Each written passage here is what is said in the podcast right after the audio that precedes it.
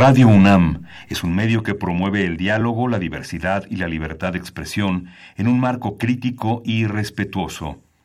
Los comentarios expresados a lo largo de su programación reflejan la opinión de quien los emite, mas no de la radiodifusora.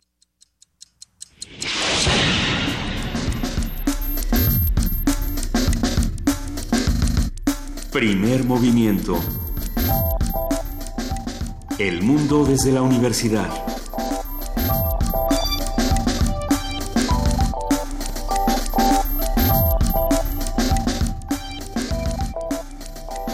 Días, hoy es miércoles 29 de noviembre y estamos en la Feria Internacional del Libro en su 31 edición, transmitiendo primer movimiento. Buenos días, Juana Inés de esa.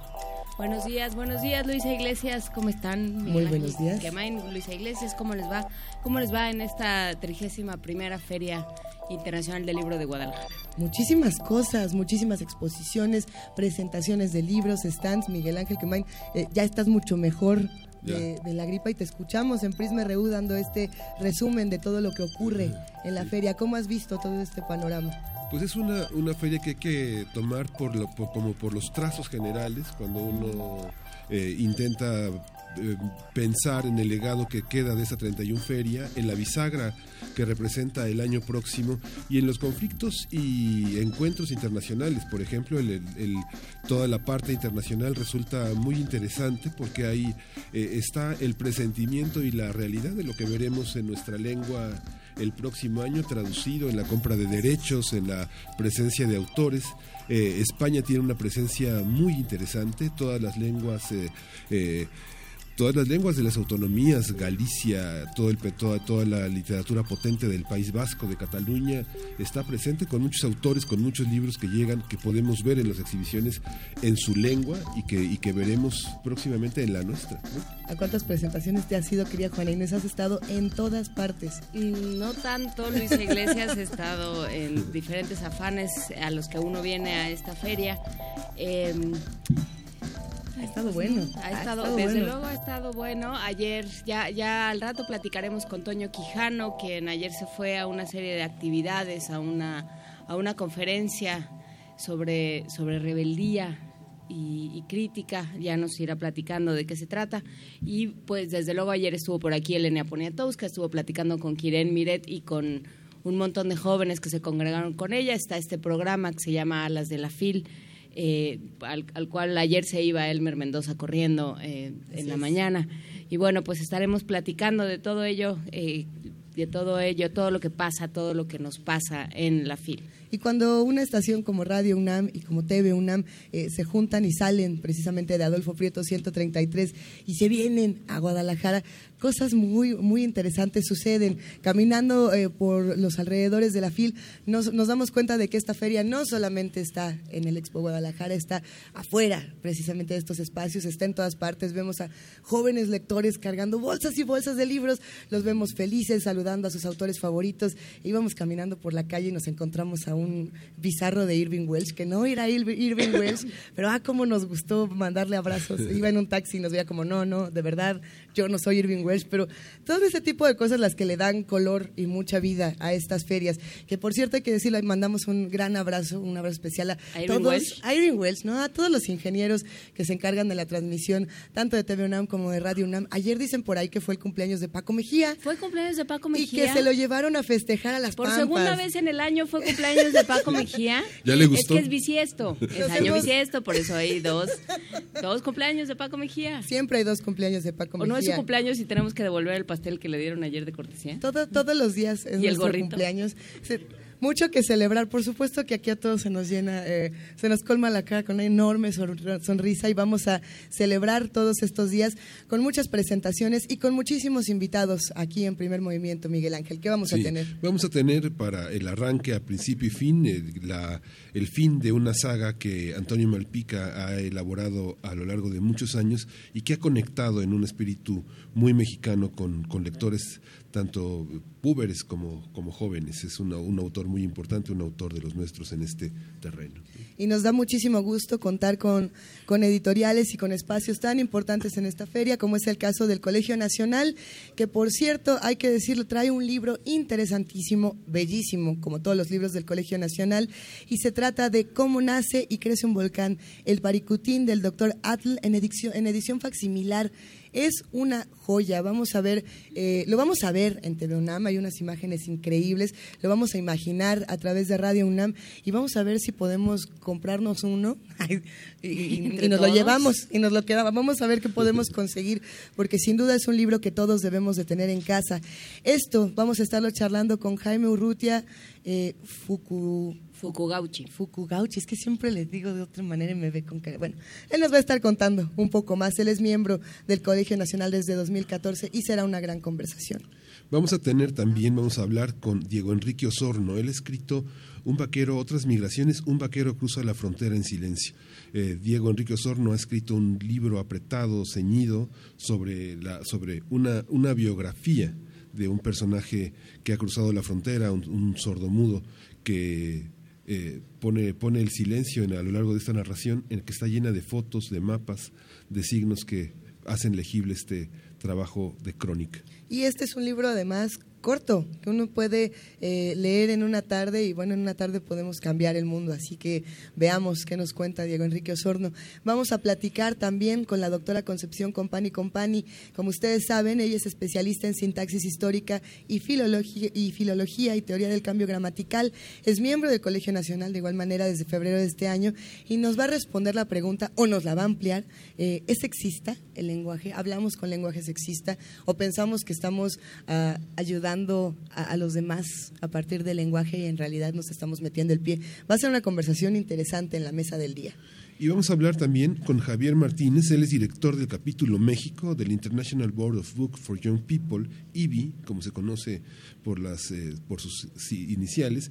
Es un, capítulo muy importante porque él tiene en la mano la estadística de cómo nos conectamos, cómo somos en términos de la literatura infantil y juvenil que circula en nuestro país. Y da muchísimo gusto contar con la participación en primer movimiento de personas como Javier Martínez, que ustedes recordarán, eh, fue director de publicaciones de la universidad y por supuesto ayudó desde la raíz a primer movimiento con libros, con ideas, con participaciones a lo largo de, de pues, ¿cuántos años? Un buen rato, un largo rato. Dos. Tres, tres años, por lo menos, y, todo lo que hace por nosotros después. Así que será un placer recibirlo aquí en la Feria Internacional del Libro de Guadalajara. Estamos justo a un costado del pabellón de Madrid, la ciudad invitada, y estamos disfrutando muchísimo del aire acondicionado congelado, que nos tiene como a 30 grados bajo cero. Y, y, Pero mira qué pielecita, qué bonito. A qué lozanos nos vemos. Pero sí, qué bárbaro. Para que se nos vaya quitando el frío a nosotros y a todos los que nos escuchan y hacen comunidad a través de arroba P Movimiento y Diagonal, Primer Movimiento UNAM. Y para ir a toser un rato. Y para ir a toser. Eh, vamos a empezar con música y emociona mucho seguir con el debate de Fats Domino. Bueno, por lo menos me emociona a mí. Eh, Fats Domino, como ustedes saben, falleció recientemente y para muchos es el padre de muchos géneros musicales, de muchas tendencias y sobre todo eh, un hombre que inspiró a muchos otros músicos alrededor del mundo. Algunos van a reconocer esta melodía y van a decir, ah, entonces sí, inspiró a muchos. A lo mejor no a toditos, pero por lo menos Don't Mess With My Tutut es la manera en la que arrancamos esta mañana. Don't mess with my tutut. Don't mess with my tutut. Now you can have the other one. But don't mess with my tutut. When she was born in a place that daughter's left behind. She said you're gonna be special and you're gonna be fine. Or you can look as much, but if you much as such, you're gonna have yourself a case. I'm gonna break your face. So don't mess with my tutu. Don't mess with my tutu. Now you can have the other woman, but don't mess with my tutu.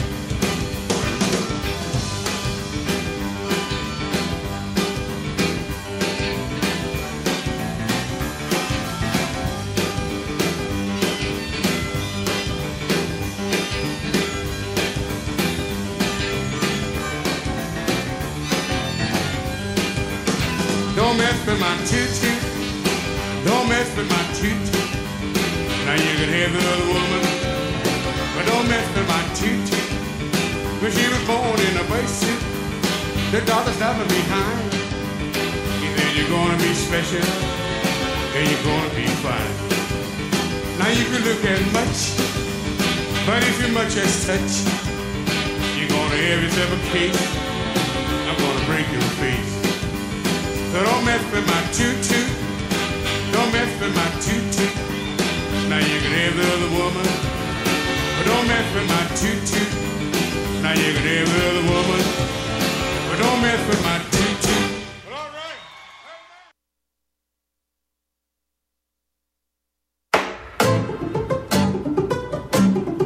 Primer movimiento desde la Feria Internacional del Libro de Guadalajara.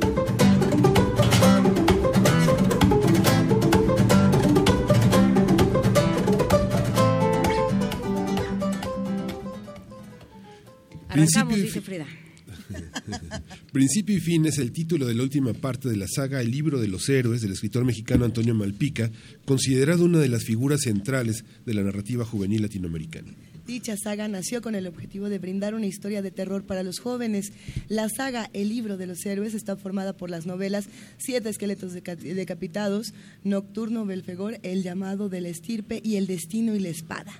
La historia de principio y fin está situada en la Ciudad de México y escenifica con la lucha entre el bien y el mal.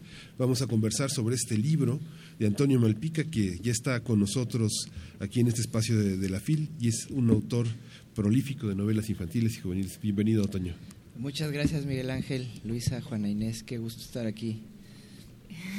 se, te ve, se, te ve, acabadón, A estas altas horas de la, de la noche o las muy pocas de la mañana, ya no sé. pues, eh, Toño, eres, yo creo que decir que eres un autor prolífico es, es como, es decir, poco. Ayer te, nos reíamos de ti porque decíamos, él solito tiene como la producción de un pequeño país. La, producción editorial de un pequeño país es la producción editorial de Antonio Malpica por año. Pero bueno, eso lo vamos a dejar fuera. Por lo pronto vamos a platicar de esta saga que terminas.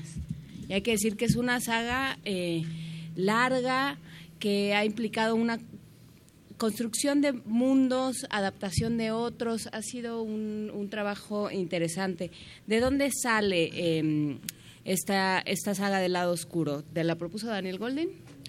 Sí, literal, fue hace 10 años, en el 2007, cuando inició la aventura pues yo creo que nadie sabía en lo que nos estábamos metiendo. De hecho, ni siquiera fue una propuesta de saga. Si tú recuerdas, pues iniciaba la colección El lado oscuro y Daniel Goldin me invitó a participar con un libro de terror.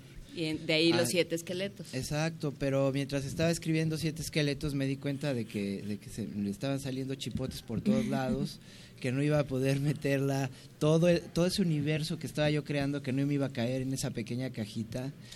Y pues con toda la maña este, y toda la mala leche, este, me puse a pensarla en, en, en, más entregas y, este, y hablé con la editorial para ver qué, posibilidades había de, de, hacer una saga, ¿no? Y afortunadamente aceptaron y afortunadamente 10 años después aquí estamos, ¿no? ¿Qué pasa con el terror? Eh, ¿Para quién? ¿Terror para quién? ¿Para jóvenes? ¿Terror para adultos? ¿Terror para niños? Eh, porque hay, que, hay unas diferencias impresionantes y más cuando hablamos de sagas, ¿no? Eso es muy emocionante. Sí, pues fíjate que desde aquel entonces lo único que me pidió Daniel fue, yo quiero que espantes y que no te tientes el corazón, ¿no? Ahí está. Así tal cual. Todos, todo se valía. Exacto, todo se valía y tan todo se valía que cuando salió Siete Esqueletos Decapitados, el primer aterrorizado fui yo porque no sabía si de pronto se me había ido la mano, ¿no? Pero como bien dices, Luisa, pues el terror para los jóvenes luego es algo así tan tan sabroso, no sé, eh, como les encanta tanto soltar la adrenalina, este, pues no me di cuenta de que en realidad luego los que no llegaban ni al capítulo 3 eran los adultos, ¿no? Los chavos lo estaban leyendo bastante bien eh, con gusto, empezaron a llegar las reseñas este, desde el principio y pues de ahí nos fuimos de, filo, ¿no? Con, con, las cinco entregas. Como dices reseñas, te refieres a las reseñas también de los lectores, pues que están en las redes muy de una manera muy intensa. Principalmente de ellos, ¿eh? porque de pronto sí creo que no ha habido una crítica feroz a, esta, a esto y, y, qué bueno, de pronto uno no sabe tan bien peinado de, de este tipo de, de juicios, pero Pero sí, los, los lectores empezaron prácticamente desde el principio en redes a decir que estaban muy contentos, etcétera, y también a decirme que estaban muy enojados porque cuando salió Siete Esqueletos Decapitados tardó dos años más en salir la siguiente y tuvieron que esperar dos años para saber qué continuaba, qué seguía en la historia y así se la llevaron, ¿eh? Muchos chicos que ahora ya no son tan chicos, por supuesto, ya hasta me van a saludar a las firmas, ay, ¿te acuerdas de mí? Exacto, con los niños o con la esposa. Este...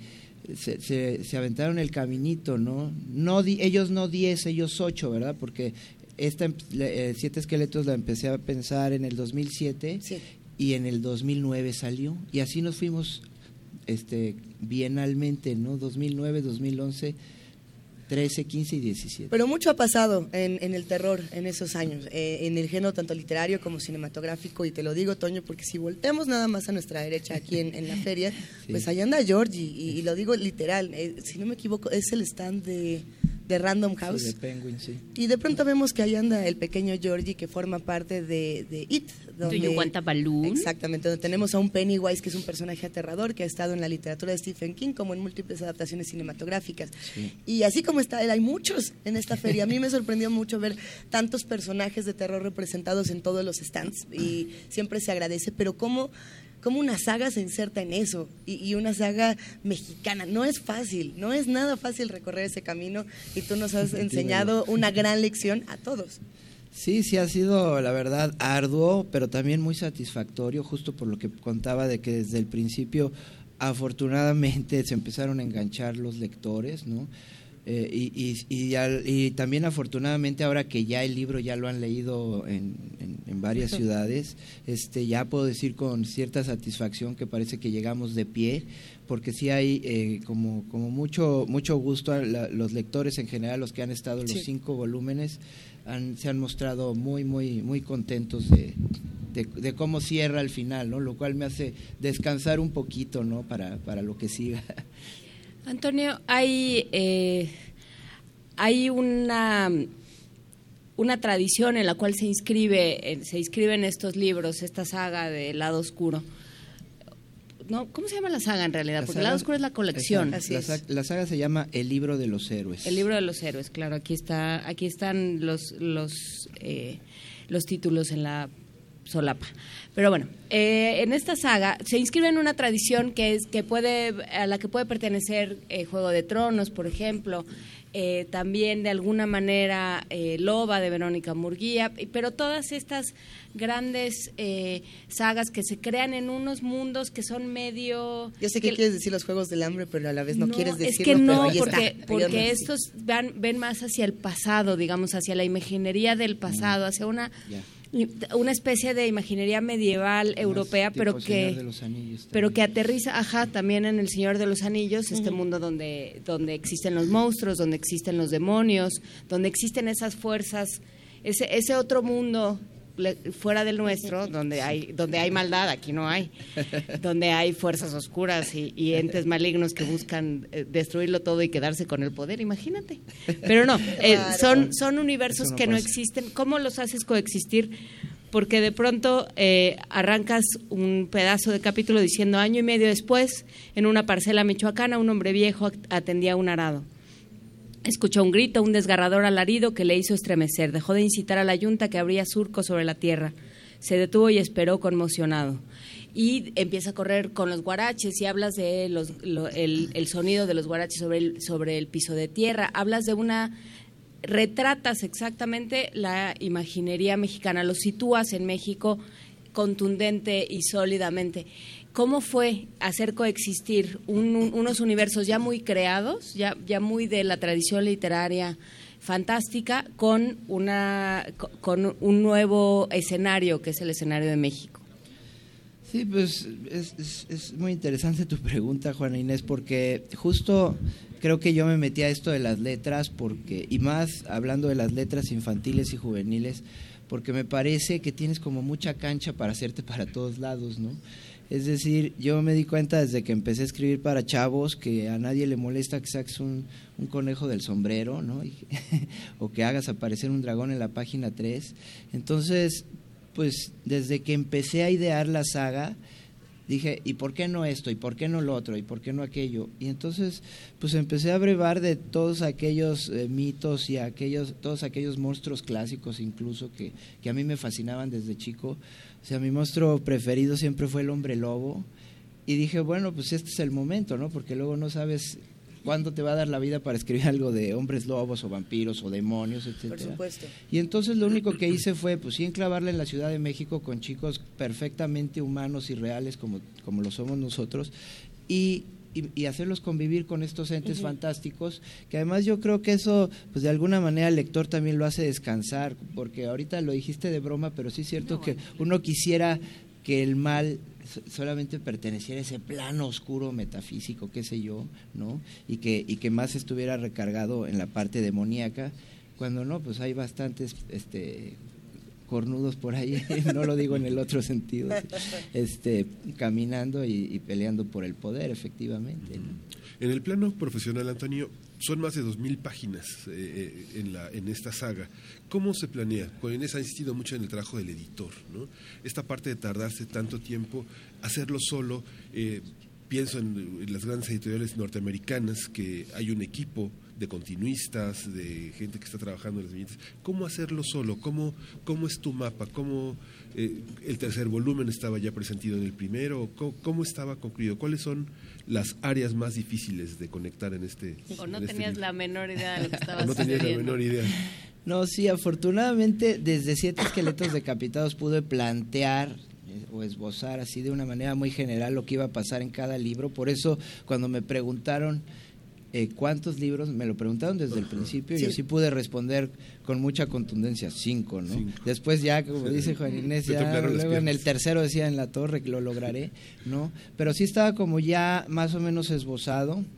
De hecho, yo pienso de algo, que de alguna manera desde el primero estás escribiendo el, el quinto, ¿no? De hecho, el quinto es el que siempre tenía yo en la cabeza porque pues quieres terminarlo de cierta manera, ¿no?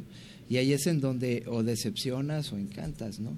Entonces sí, sí hay un mapa, como bien dices, que va creciendo a lo largo de los años y sí hubo mucho acompañamiento editorial, también hay que Sí. decirlo, ¿no?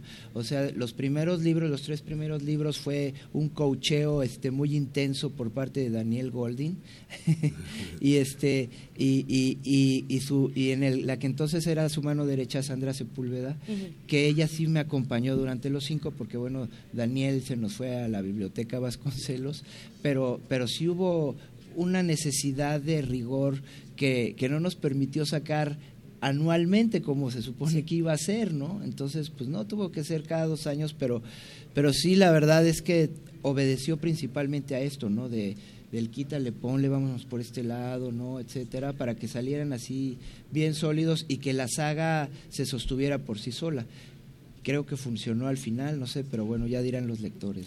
Hablabas de la creación de, seres y de todos estos personajes que ya se han vuelto emblemas de- del género, como puede ser eh, los licántropos, los vampiros, los demonios, los berserkers, y así nos podemos ir hablando de uno en uno y disfrutar esta conversación. Pero, ¿qué pasa cuando queremos crear nuevos seres? Y los jóvenes lectores dicen, ah, no, no, no, no, no, a mí me pones mi vampiro porque yo ya vi esta otra película donde está este vampiro que es así y así y brilla, o quiero este licántropo que tiene estas características porque lo leí en este otro libro.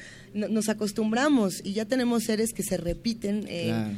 con la misma imagen en diferentes libros. Sí. Eh, es- ¿Te costó a ti trabajo separarte de esto y crear a tus propios seres o vuelves a tomar seres que ya existen? Las dos posturas son válidas. Pues hice un, O poco, un poco de, de ambas. Hice un poco de todo, sí. Por ejemplo, pues aquí los vampiros los tengo bastante menospreciados, ¿no? O sea, en la escala de los demonios son así como de última categoría, ¿no? Y, y también, por supuesto, pues los hombres lobo tienen otro tipo de condición, ¿no? Y, y por supuesto, pues me baso más en la, en la, en la suposición de que, de que lo que te convierte en un demonio pues es lo que te corrompe el corazón, ¿no? A lo que me refiero es que pues me, no, para nada me voy con esto de que si te muerde un vampiro te conviertes en vampiro. Eso pues yo lo deseché porque pues que me parecía así como eh, este muy terrible que, que Sí. tú fueras caminando por la calle y un cuate te muerde y ya Tan, te fregó la vida para siempre, ¿no? Más bien tú tenías que renunciar, digamos, a la bondad, etcétera. Por eso es como este supuesto de, los demonios como entes malignos y la transformación en otras cosas viene de eso, ¿no? De que tú pierdes tu humanidad. Entonces, por supuesto, tampoco puedes matar a un hombre lobo con una bala de plata, ¿no? O sea, son otras cuestiones. Incluso el libro de los héroes, que es el que da nombre a la saga, se supone que es una especie como de manual, entre comillas, para matar demonios, para poder enfrentar a estos demonios. Hay muchos autores que, que se han eh, dedicado a hablar de demonios o de vampiros, desde E.T. Hoffman hasta Ambrose Bierce podríamos dedicarnos a, también a construir a estos seres, a los licántropos no. No hay tantos autores que se hayan dedicado a construir la figura de los hombres lobo. Te costó más trabajo quizá encontrar referencias sobre esto. ahora ya hay muchos. Bueno, y ni, y ni tantos. ¿Qué pasa con los hombres lobo en particular? Pues no, te digo que en realidad yo lo que hice fue como tratar de quitarme ese tapujo que de pronto sí puede ser, eh, pues sí, un poco este restrictivo, ¿no? O sea, te puedes sentir tú también un poco maniatado si respetas al 100% los mitos, porque de pronto ya no checa con tu propia mitología, ¿no? Entonces, pues no, la verdad es que yo el hombre lobo... Esta es tu este, propia mitología, sí, 100%. Sí, la verdad es que te digo, yo le tenía mucho cariño por un póster de Lon Chaney que tenía en mi cuarto, así literal, la cara de Lon Chaney como hombre lobo en, en, mi cuarto cuando era chico, y ese era el cariño que yo le tenía a los hombres lobo, curiosamente, ¿no? A mí me ha gustado mucho el terror desde chico, y el terror, te digo, de los monstruos clásicos, ¿no? Este, pero pues más allá te digo de esto de las balas de plata o que se, se convierten y luego terminan este, desnudos en un pajar, ¿no? Incluso ese tipo de cosas, pues yo traté de renunciar a ello para, para poder moverme con soltura. Entonces, pues la verdad es que aquí hay de todo, o sea, sí revivo todos esos monstruos este al menos los que están basados en la transformación en otra cosa y este y, y, y medio los metí en la ensaladera para que cuajara con, con todo mi universo, ¿no? Pero es más, te digo, como incluirlos por cariño, porque hay otro tipo de monstruos que se transforman en otras cosas, acaso más terribles, ¿no? ¿Cómo fue el proceso? Porque fueron 10 años en los cuales sacaste muchas otras cosas. Y, y a mí me sorprende mientras lo iba leyendo y iba escuchando este tono épico que vas construyendo, porque además hay un registro, digamos, hay un hablando como en términos musicales, hay un registro del que no te puedes salir, ¿no? Como una, un bajo continuo que tienes que tener ahí, entonces no puedes de pronto salirte y utilizar un tono como el que usas en Más Gordo el Amor, por ejemplo. Creo que ya es la chacota desmedida y constante en todo el libro. ¿Cómo, ¿Cómo hiciste? O sea, realmente también tú tuviste que desdoblarte, tuviste que sacar muchos demonios y desdoblarte y convertirte en muchas criaturas durante 10 años. ¿Cómo hacías? Sí, sí. ¿Cómo no enloqueciste? Yo creo que sí enloquecí y pronto se verá. Al menos este, no de una manera muy terrible, pero sí. Este, no, eh, sí, sí ocurre justo como dices, Juana Inés. De hecho, esos 10 años, pues sí, hasta en mi casa se daban cuenta cuando ya estaba escribiendo el siguiente libro, ¿no? Ya empezaba con los insomnios y decía, ah, ya estás otra vez con el Sergio Mendoza.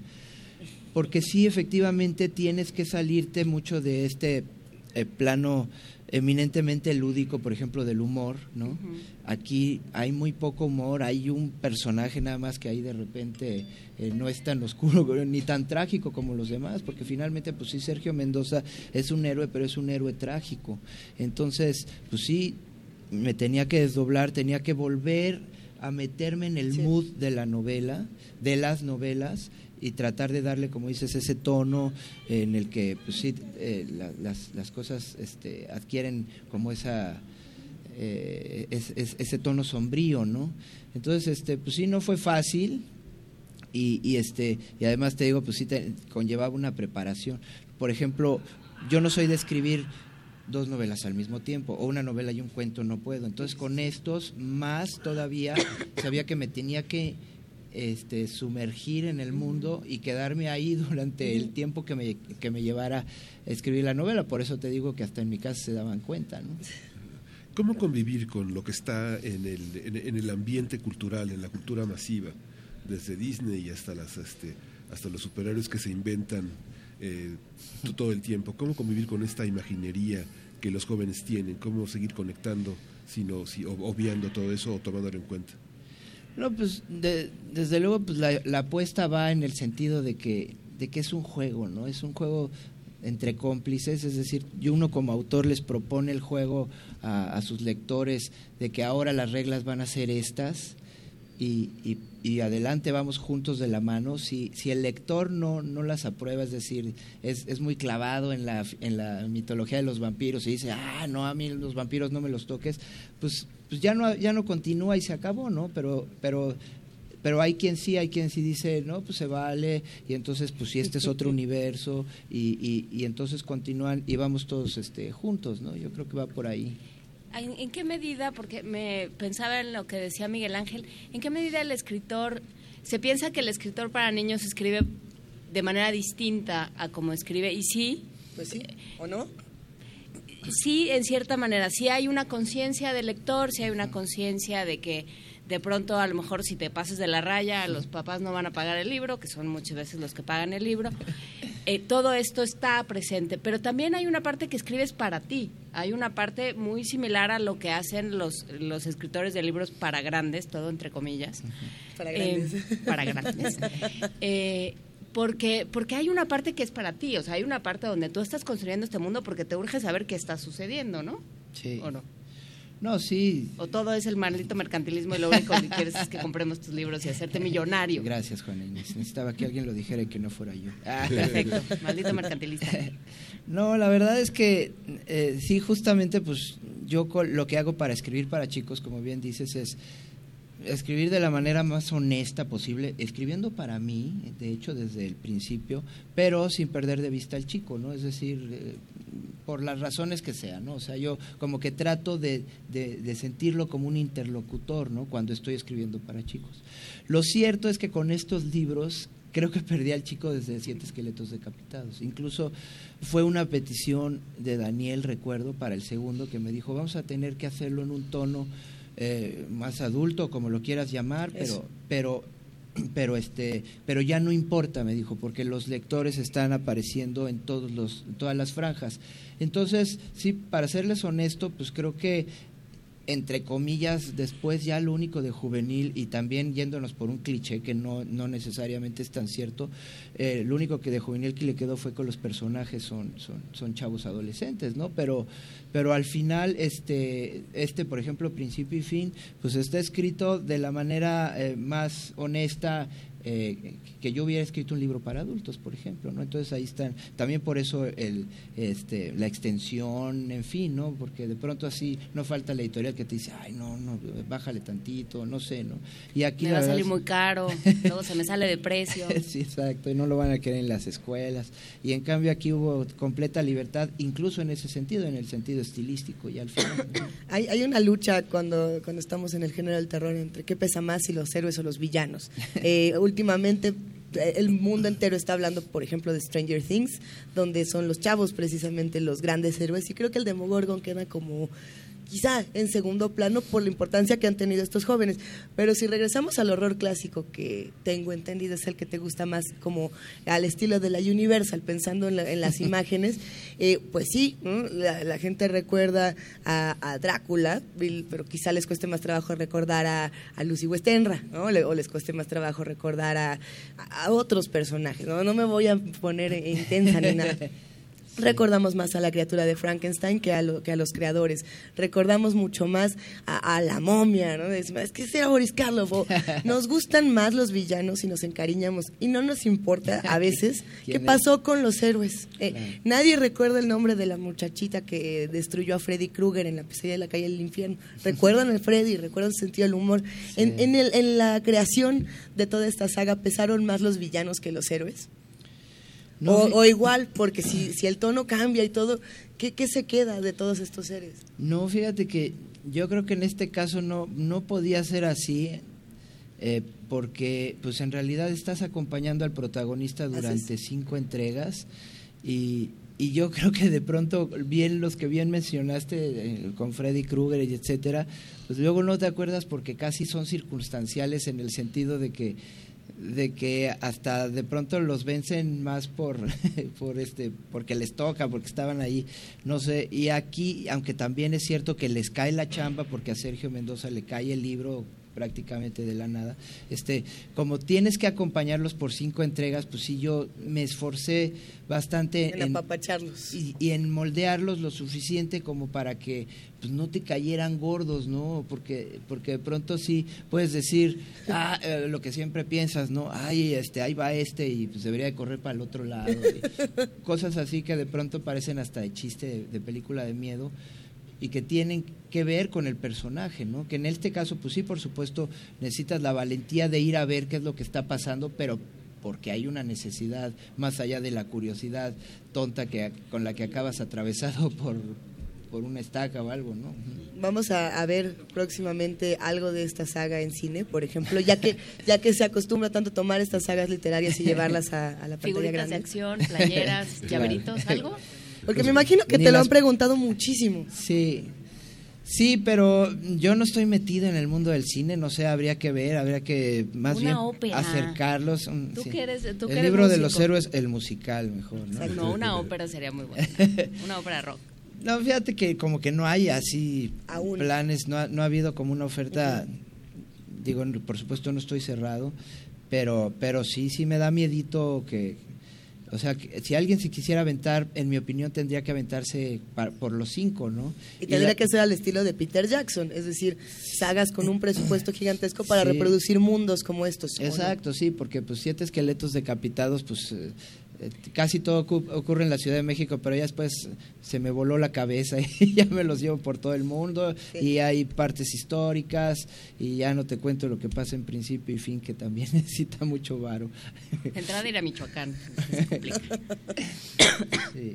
Pues no queremos que termine, pero, pero ha llegado ese Sí. momento. Eh, ¿Qué te vas a quedar para tus futuras publicaciones? ¿En qué, ¿En qué estás ahora? ¿No te Después de principio y fin, ¿ahora qué?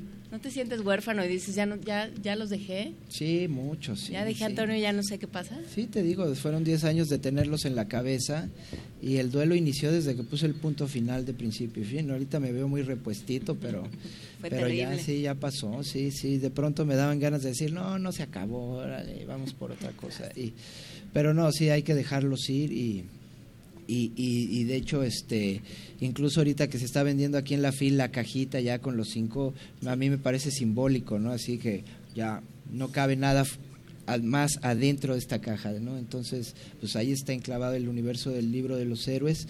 Y pues ahora escribir otras cosas, ¿no? Por supuesto, ahora, como ya no me preguntan para cuándo el siguiente, ahora me preguntan para cuándo la siguiente saga, ¿no? Y yo ahorita estoy, sí, en un, en un periodo, un periodo de, de- de- de recuperación, de rehabilitación. Entonces, este, pues ya veremos, ¿no? Por lo pronto estoy estudi- escribiendo lo mismo de siempre. Eh, seguramente verá algo, vendrá algo tipo más gordo el amor para recuperarme con más ganas, ¿no? Sí. La segunda parte de Más Gordo el Amor. Pues nos da muchísimo gusto contarle a todos los que nos escuchan, a todos los que hacen comunidad con nosotros, que no muy lejos de donde estamos sentaditos podemos ver eh, el stand de Océano, este espacio eh, donde están todos estos libros, donde se vende precisamente esta cajita. Y, y bueno, pues vamos a seguir en contacto para todos tus futuros planes, querido Antonio Malpica. Ya estamos recomendando esta saga y vamos a seguir recomendando todos los libros de Antonio. Ya, ya se presentó, ¿verdad? Ya No, no, presentó. no, pues eso es. ¿No se las- presenta hoy? De las grandes maravillas. No, te hizo esta seña Benito ¿De porque qué hombre? él lo va a presentar. Ah, pues, pues avísame. A ver, ¿cuándo, ¿cuándo lo presentan? Lo presentamos el próximo viernes, el viernes primero a las 5 de la tarde. Aquí Lo presentan. Verónica Murguía y Benito Taibo. Wow. O sea, No me- pandilla de licántropos van a estar ahí. Los Exactamente. licantropunks se van a ir a presentar el libro. Exactamente, no va a ser un agasajo. Ojalá Sí, que nos puedan sí. acompañar. Pues será un gusto, verdaderamente. Lo vamos a, a seguir. Nosotros, si no me equivoco, para ese momento ya nos fuimos de Guadalajara. Pero ¿qué pasa con todos los que no están? lo. ¿Dónde lo ven? ¿Hay alguna liga, algún espacio? ¿Vas a subir más contenidos? Porque hay muchas preguntas en redes sociales de ¿y ahora qué? Y para los que no estamos allá, ¿qué va a pasar con Antonio Malpica? Bueno, pues los libros afortunadamente ya están en librerías, ¿no? Y yo creo que sí, eventualmente haremos una última presentación en, en el Palacio de Minería. Sí. Voy a balconear a Daniel Golding para que no se, no se raje a la mera hora. La idea es que lo presente él, como que ya es el, el- el cierre de, de cierres, ¿no? Entonces, este, pues sí, seguro que se va a presentar en minería. Por allá nos vemos en la Ciudad de México y en, y en, y en el resto del país, pues. Y, no, y seguramente, como el resto de las presentaciones de Océano, tendrá una transmisión simultánea vía electrónica y quedará en, en el sitio de internet de Así es. Océano. Así es que, bueno, pues habrá que echarle ojo. Muchas felicidades, Malpica. Gracias. Es nuestro más sentido pésame Toño. porque ya se acabó Toño Malpica, pero lo que sigue.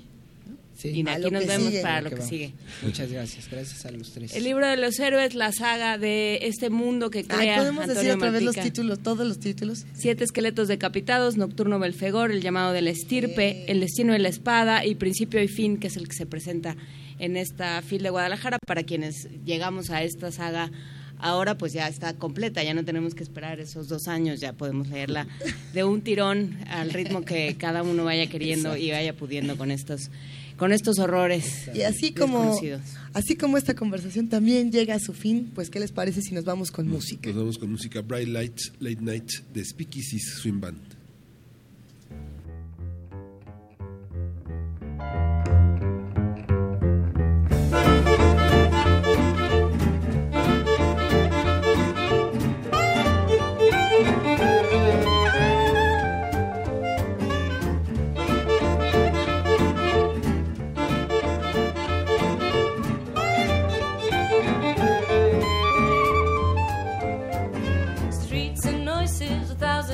Faces, the scars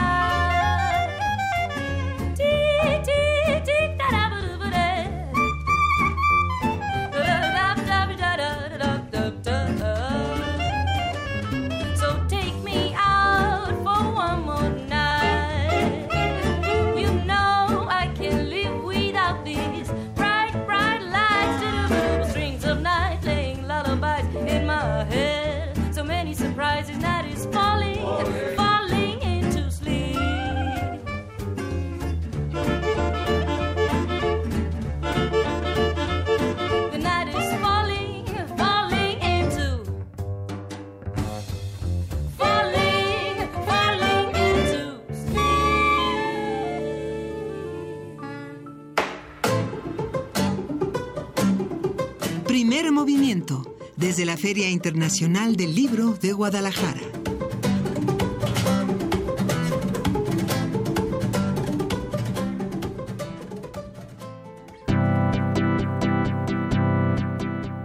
Crónicas desde la FIL con Antonio Quijano.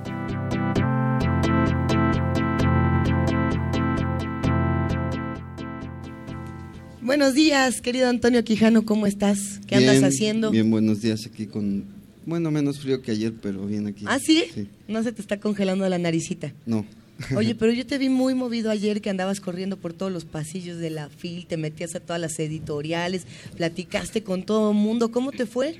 Muy bien, bueno, ayer este, acudimos a una mesa que se llama Cultura e Indignación, es de las mesas organizadas por Madrid, que es la ciudad invitada de honor a la FIL Guadalajara.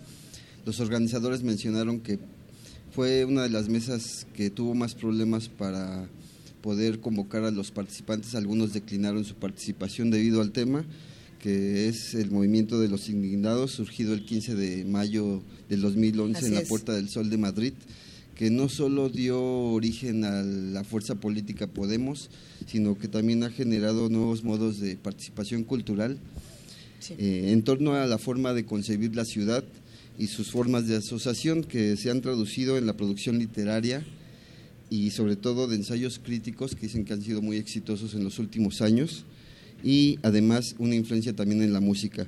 Escuchemos a Ernesto Castro, filósofo y experto en el tema. Venga. Yo creo que la principal influencia ha sido por la vía de la música, sobre todo eh, la- las reflexiones eh, que se han realizado, sobre todo desde por parte de autores como Víctor Lenore, César Rendueles, algunos de los que no pudieron participar en esta mesa, que eh, contra el presunto consenso mainstream de ciertas clases medias alrededor de la música indie o la música hipster, reivindicaron pues una cierta cultura musical latina en sentido genérico. Y así Víctor Lenore, desde su columna del Confidencial, ha estado reivindicando permanentemente que frente al chauvinismo de los grupos blancos y europeos, de las eh, boy street bands indies, hay que eh, reivindicar a los eh, migrantes que viven en Madrid que hacen reggaetón o que hacen salsa o que hacen música hibridada, tanto española como eh, latina. Eh, es en ese contexto en el que también ha surgido un movimiento musical extraño por sus orientaciones políticas, como es el caso del trap. En España, supongo que muchos de ustedes habrán escuchado, sobre todo los más jóvenes, ¿no? a figuras como eh, Kinder Malo, Pin Flaco, eh, Zetangana, eh, Purgan y, com- y de- compañía. Personajes eh, musicales que que entre otras cosas han eh, consolidado su posición en el ámbito cultural hispanoamericano a través eh, de México. Y esto es principalmente, yo creo, eh, la influencia que ha tenido el, el 15M en el ámbito cultural. Oye, Toño, a ver, esto de Kinder Malo no lo vamos a poner aquí al aire porque al parecer está bastante políticamente incorrectísimo. Sí, eh, yo me dediqué ayer a investigar eh, los grupos que él mencionó y sí son un híbrido muy extraño con unas letras, este, sí políticamente incorrectas. Entonces, este, bueno, si el público está interesado ahí en YouTube van a encontrar mucho de este género que se llama trap, que le han llamado trap. El trap. Ya habíamos puesto en algún momento aquí una canción de KCO que también habla precisamente de los indignados y de, la- de lo que ocurre con todos estos movimientos políticos en España y no nos fue muy bien porque son canciones fuertes, son canciones con letras muy agresivas, pero pero que no eh, no están buscando tener manifestaciones violentas, solamente Sí. es un reflejo de lo que ocurre, ¿no? Sí, no, son antisistema, entonces no tienen una salida en los medios tradicionales allá en España, Sí. de hecho. Entonces este, es a través de YouTube y otras plataformas ¿no? que ha surgido esto. Y bueno, también Ernesto Cortés nos habló, bueno, hizo una crítica un poco a Manuela Carmena, la alcaldesa de Madrid, ya que dijo que las limitaciones de su proyecto pues se reflejaron en la participación aquí en la FIL de Guadalajara. Escuchemos el audio, por favor. Yo no quisiera morder la mano que me da de comer, pero yo creo que eh, las limitaciones del proyecto de Manuela Carmena y de Ahora Madrid se ven escenificadas también en el tipo de planteamiento que se ha llevado a cabo a la hora de representar a esta ciudad en la FIL de Guadalajara. No, bueno. Y ¿Y entonces, ¿qué se ¿Cuáles eran sus argumentos, digamos? Eh, decía que era pobre, pero pero ¿desde dónde? O sea, que era, o, o bueno, que se habían visto limitados. ¿Qué es lo que, en dónde se ve eso, según él? Sí, bueno, sobre todo en la convocatoria, porque se- precisamente ayer en esta mesa hubo personajes que declinaron su participación por el tema y aunque es- el moderador era el padre de Ernesto Castro, que es también filósofo, pero de otra corriente. Ah, padre e hijo ahí estaban contrapunteándose. Para el padre había sido bueno, una buena selección y que el público mexicano ha disfrutado de todas estas mesas, pero para el hijo no era así. ¿no? Bueno, que este debate podría extenderse a la, fi- a la organización entera de la FIL, pensando en, en una crítica que se ha escuchado a lo largo de, toda, de todo el, inicio de esta feria, diciendo, a ver, ¿por qué es Madrid únicamente y no España? ¿Es, ¿Tiene algo que ver con Cataluña? Probablemente no, porque esto estaba organizado antes de que, de que todos estos conflictos ocurrieran, pero es interesante que existan este tipo de opiniones y sobre todo que, que esté la posibilidad de darlas en un espacio como este y de ser autocríticos. Creo que, creo que es interesantísimo que se puedan dar estos espacios. Toño, por aquí teníamos justamente eh, la portada de este libro, que es el que inicia el movimiento de los indignados. El libro se llama, bueno, aquí en México lo encuentran como Indígnate, en España está como Indignaos, un libro de Estefan Gesell con el prólogo de José Luis San Pedro. Y, y justamente lo que dice es, es un alegato contra la indiferencia y a favor de la insurrección pacífica, que es algo que los indignados promueven, que todos los movimientos sociales sean pacíficos, no violentos. Eh, sí, y sobre este tema, justo, la producción editorial habló Blas Garzón, que es miembro del colectivo Traficantes de Sueño, y él dijo que sobre todo los ensayos críticos han tenido mucho éxito en los últimos años Así en es. España y ha proliferado eh, la apertura de librerías. Escuchemos el audio, por favor. Pero a partir de ahí se ha iniciado, digamos, este desarrollo de estos espacios.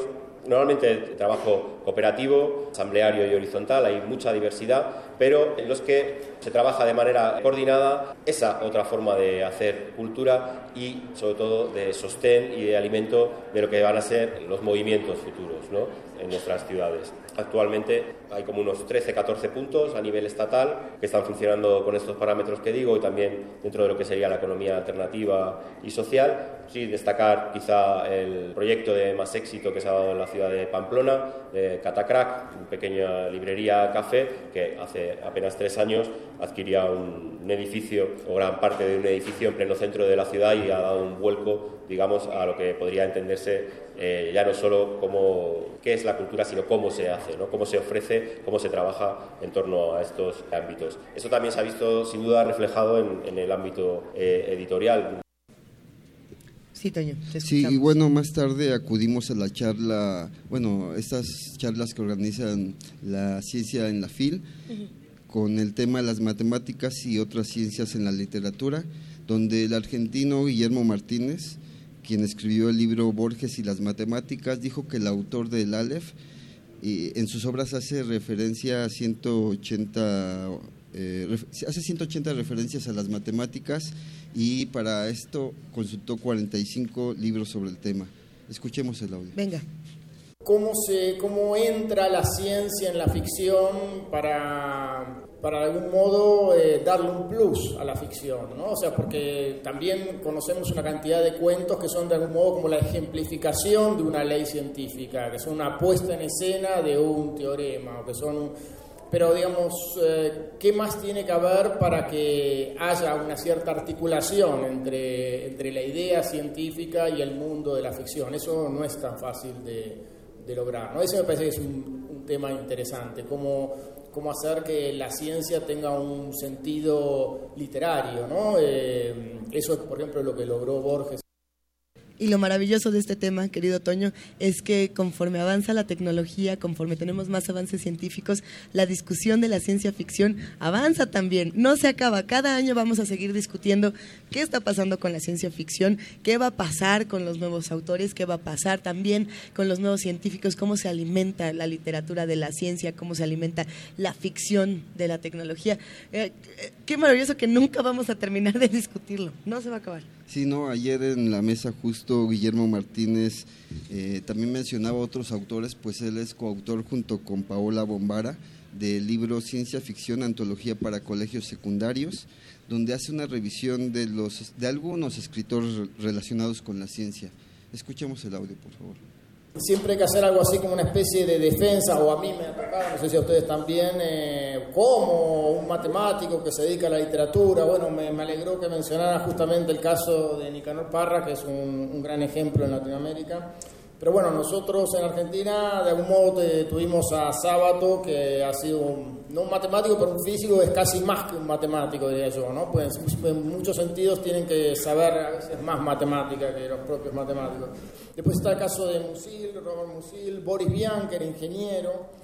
Bueno, todo el grupo Ulipo eh, tenía unas ideas eh, estructurales similares, eh, afines a la matemática. Entre ellos estaba, por supuesto, Raymond Queneau, ¿no? Y más de- cercano en el tiempo, eh, Coetzee y Paolo Giordano, pues Coetzee que fue eh, informático, y Paolo Giordano, eh, la soledad de los números primos, que también es físico y matemático. No, bueno. Y Boris Vian, que no solamente era ingeniero, sino que además era músico y que tenía esta banda que no, nunca decía que era él, ¿no? ¿Cómo se llamaba la banda de Boris Vian? Ahora la buscamos. Pero justamente eh, son estos personajes que se las saben de todas, todas y que van eh, casi que formando hasta heterónimos, podríamos decirlo. ¿no? Eh, qué, qué bonita conversación, Toño.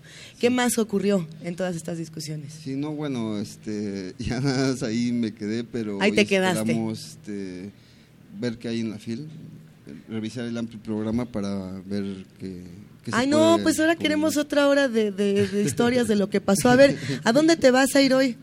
Todavía no lo sé, estoy revisando el programa, pero hay cosas hoy muy interesantes. A ver, vamos viendo. Tenemos aquí el programa en nuestras manos para ir discutiendo qué va a pasar. Sigue este, este programa de la FIL también es ciencia, hay que decir que está organizado por el Consejo Nacional de Ciencia y Tecnología, el, el CONACYT va eh, Soledad Puertolas y Elena Poniatos que van a hablar sobre la mujer en la novela actual.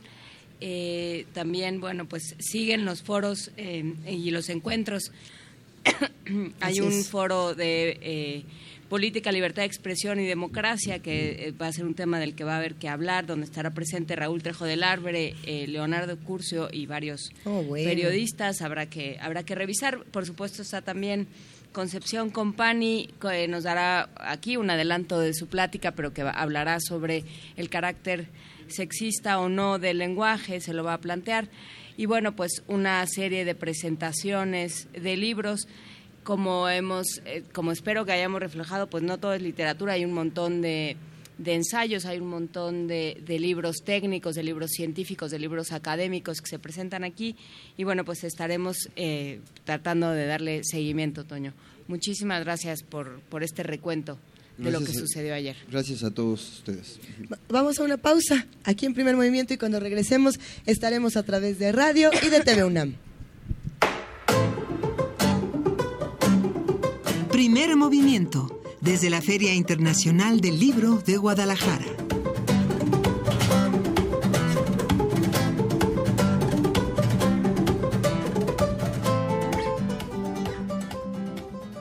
¿De qué color eres? ¿No lo sabes? Tu papá siempre fue amarillo, pero tu mamá decidió por el verde. Tu abuelita es azul. Tus amigos son morados, pero tu profe cree que café es mejor, aunque la que te gusta es naranja. ¡Basta! Dejemos de vernos en colores y démosle un rostro humano a la política. Queremos escucharte. Suma tu voz a la nuestra. Entra a www.somoscomotú.mx. En el Partido Humanista, somos como tú. El Museo de Arte Moderno abre sus puertas a la exposición La Parte Más Bella, integrada por 115 imágenes en blanco y negro, cuya temática central es la exaltación de los cuerpos femenino y masculino. Las imágenes están trabajadas en fotograbados, fotocollage, fotoensayos y fotomontajes de 64 artistas de Europa, Estados Unidos, Japón y México. Los contextos de las representaciones del cuerpo van de la calle a las escenas intimistas. La exposición La Parte Más Bella se puede visitar en el Museo de Arte Moderno, Chapultepec, Ciudad de México. El rito comienza en el escenario. Los sonidos emergen, deambulan por el recinto, se cuelan en los oídos y estremecen los sentidos. Festival Intersección. los encuentros sonoros de Radio UNAM. Todos los viernes a las 21 horas en vivo desde la sala Julián Carrillo. Escúchalos a través del 96.1 de FM, www.radiounam.unam.mx o ven a Adolfo Prieto 133 Colonia del Valle, cerca del Metrobús Amores. La entrada es libre. La Facultad de Ciencias Políticas y Sociales de la UNAM y Radio UNAM te invitan al Diplomado Creación en Voz, Locución y Principios de Actuación Radiofónica. 240 horas de Respiración. Resonadores, Memoria afectiva. percepción sensorial, Improvisación. Radioteatro. y mucho más. Comenzamos el 8 de enero. Diplomado con opción a titulación. Imparte Tessa Uribe. Informes al 5622-9470. Extensiones 84226 y 84229. Y al 5697-0746. Temario en www.dsyvpoliticas-mediounam.org. Primer movimiento. Podcast y transmisión en directo en www.radio.unam.mx.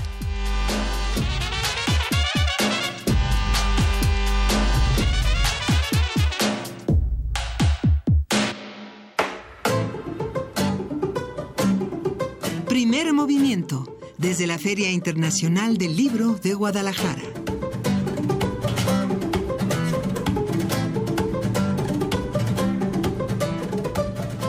Seguimos aquí transmitiendo completamente en vivo desde la 31 primera edición de la Feria Internacional del Libro de Guadalajara. Saludamos a todos los que nos están observando a través de TV UNAM, a todo el equipo guerrero de TV UNAM que nos acompaña esta mañana y por supuesto al equipo guerrero de Radio UNAM que ha estado desde las 7 aquí también eh, listos para la acción. Paco Mejía sigue celebrando su cumpleaños, nada más se ríe, nos dice que sí. Eh, sí, la fila está a todo lo que da, querida jefa de información, Juana Inés de esa. Sí, Está si llena de gente ahorita. Si usted se encuentra con Paco Mejía, felicítelo. Porque todos los días es su cumpleaños. Todos, los días, tiene algo que festejar. Y bueno, pues ya estamos aquí en vivo en la Feria Internacional del Libro de Guadalajara. Ya ¿Cómo estás estás, aquí, Miguel Ángel Ángel Quemain? Muy ¿Cómo bien, sigues? Pues lleno de actividades, pues ahí va. ¿no? Como dice Lorenzo Meyer, para ser del país estoy bien. para ser del país. Tantas cosas que han pasado en nuestro país y tantas cosas que tenemos que seguir discutiendo. Por supuesto que nos da muchísimo gusto estar en esta feria, hablar de libros, cobijarnos con estas palabras y, y sin embargo no podemos eh, estar lejanos a la realidad y sobre todo a la realidad de nuestra universidad que tenemos que discutir y que tenemos una responsabilidad desde estos espacios, desde TV y desde Radio UNAM, de, de comunicarla.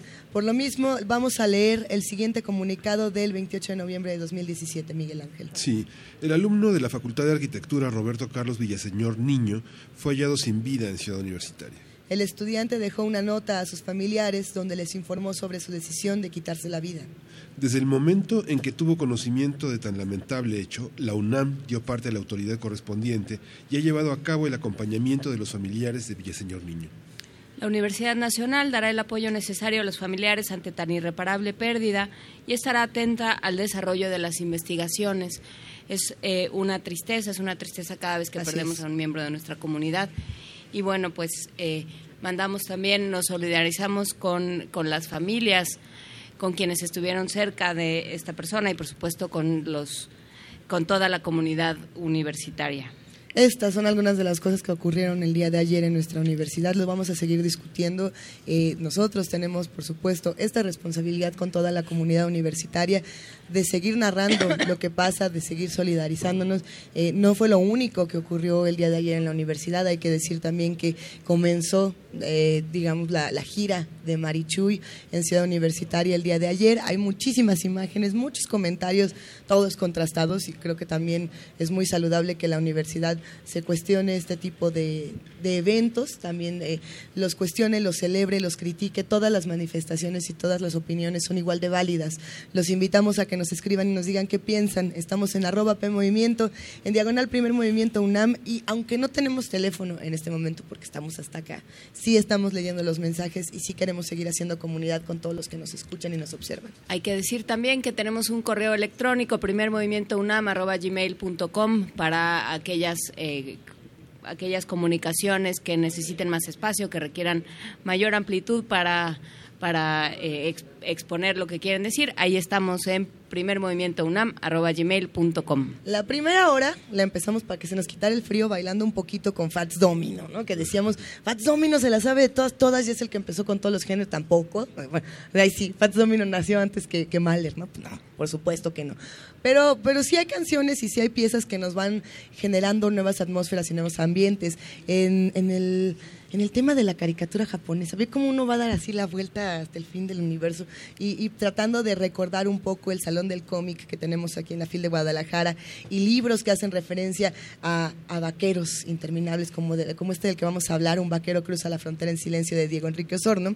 Eh, vamos a arrancar esta segunda hora con música de la serie Cowboy Bebop, que tiene un intro llamado Tank, buenísimo, que de verdad, si no los pone a bailar en su casa, en su coche, donde sea que se encuentren, yo no sé. Vamos a escucharlo.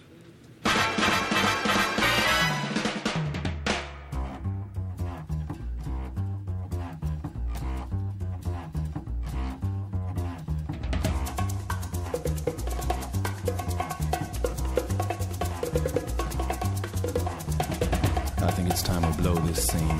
Get everybody in the stuff together. Okay, three, two, one, let's jam.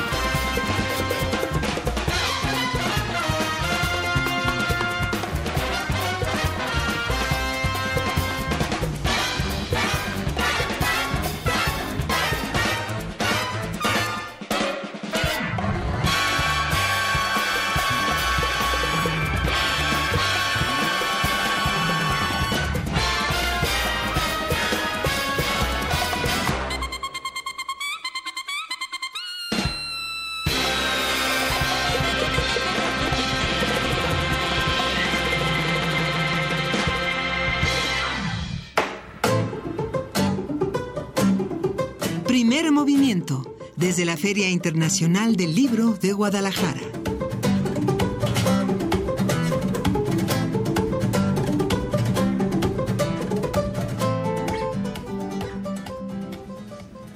Estamos de regreso, tuvi- tuvimos, ustedes no lo estaban viendo, es una pena que no lo estuvieran viendo, pero hicimos toda una, tabla gimnástica, hubo, eh, de cuenta como el Circo del Sol, pero versión Zapopan.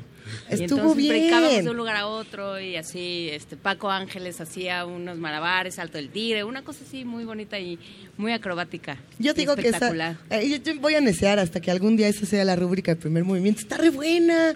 Poco no, Frida, ¿no te gustó así como mucho punch para arrancar con las mañanas así, con jazz, swing, blues, todo ahí en una misma western? Bueno, es que, ¿qué no tiene? ¿Qué no tiene esta pieza Tank?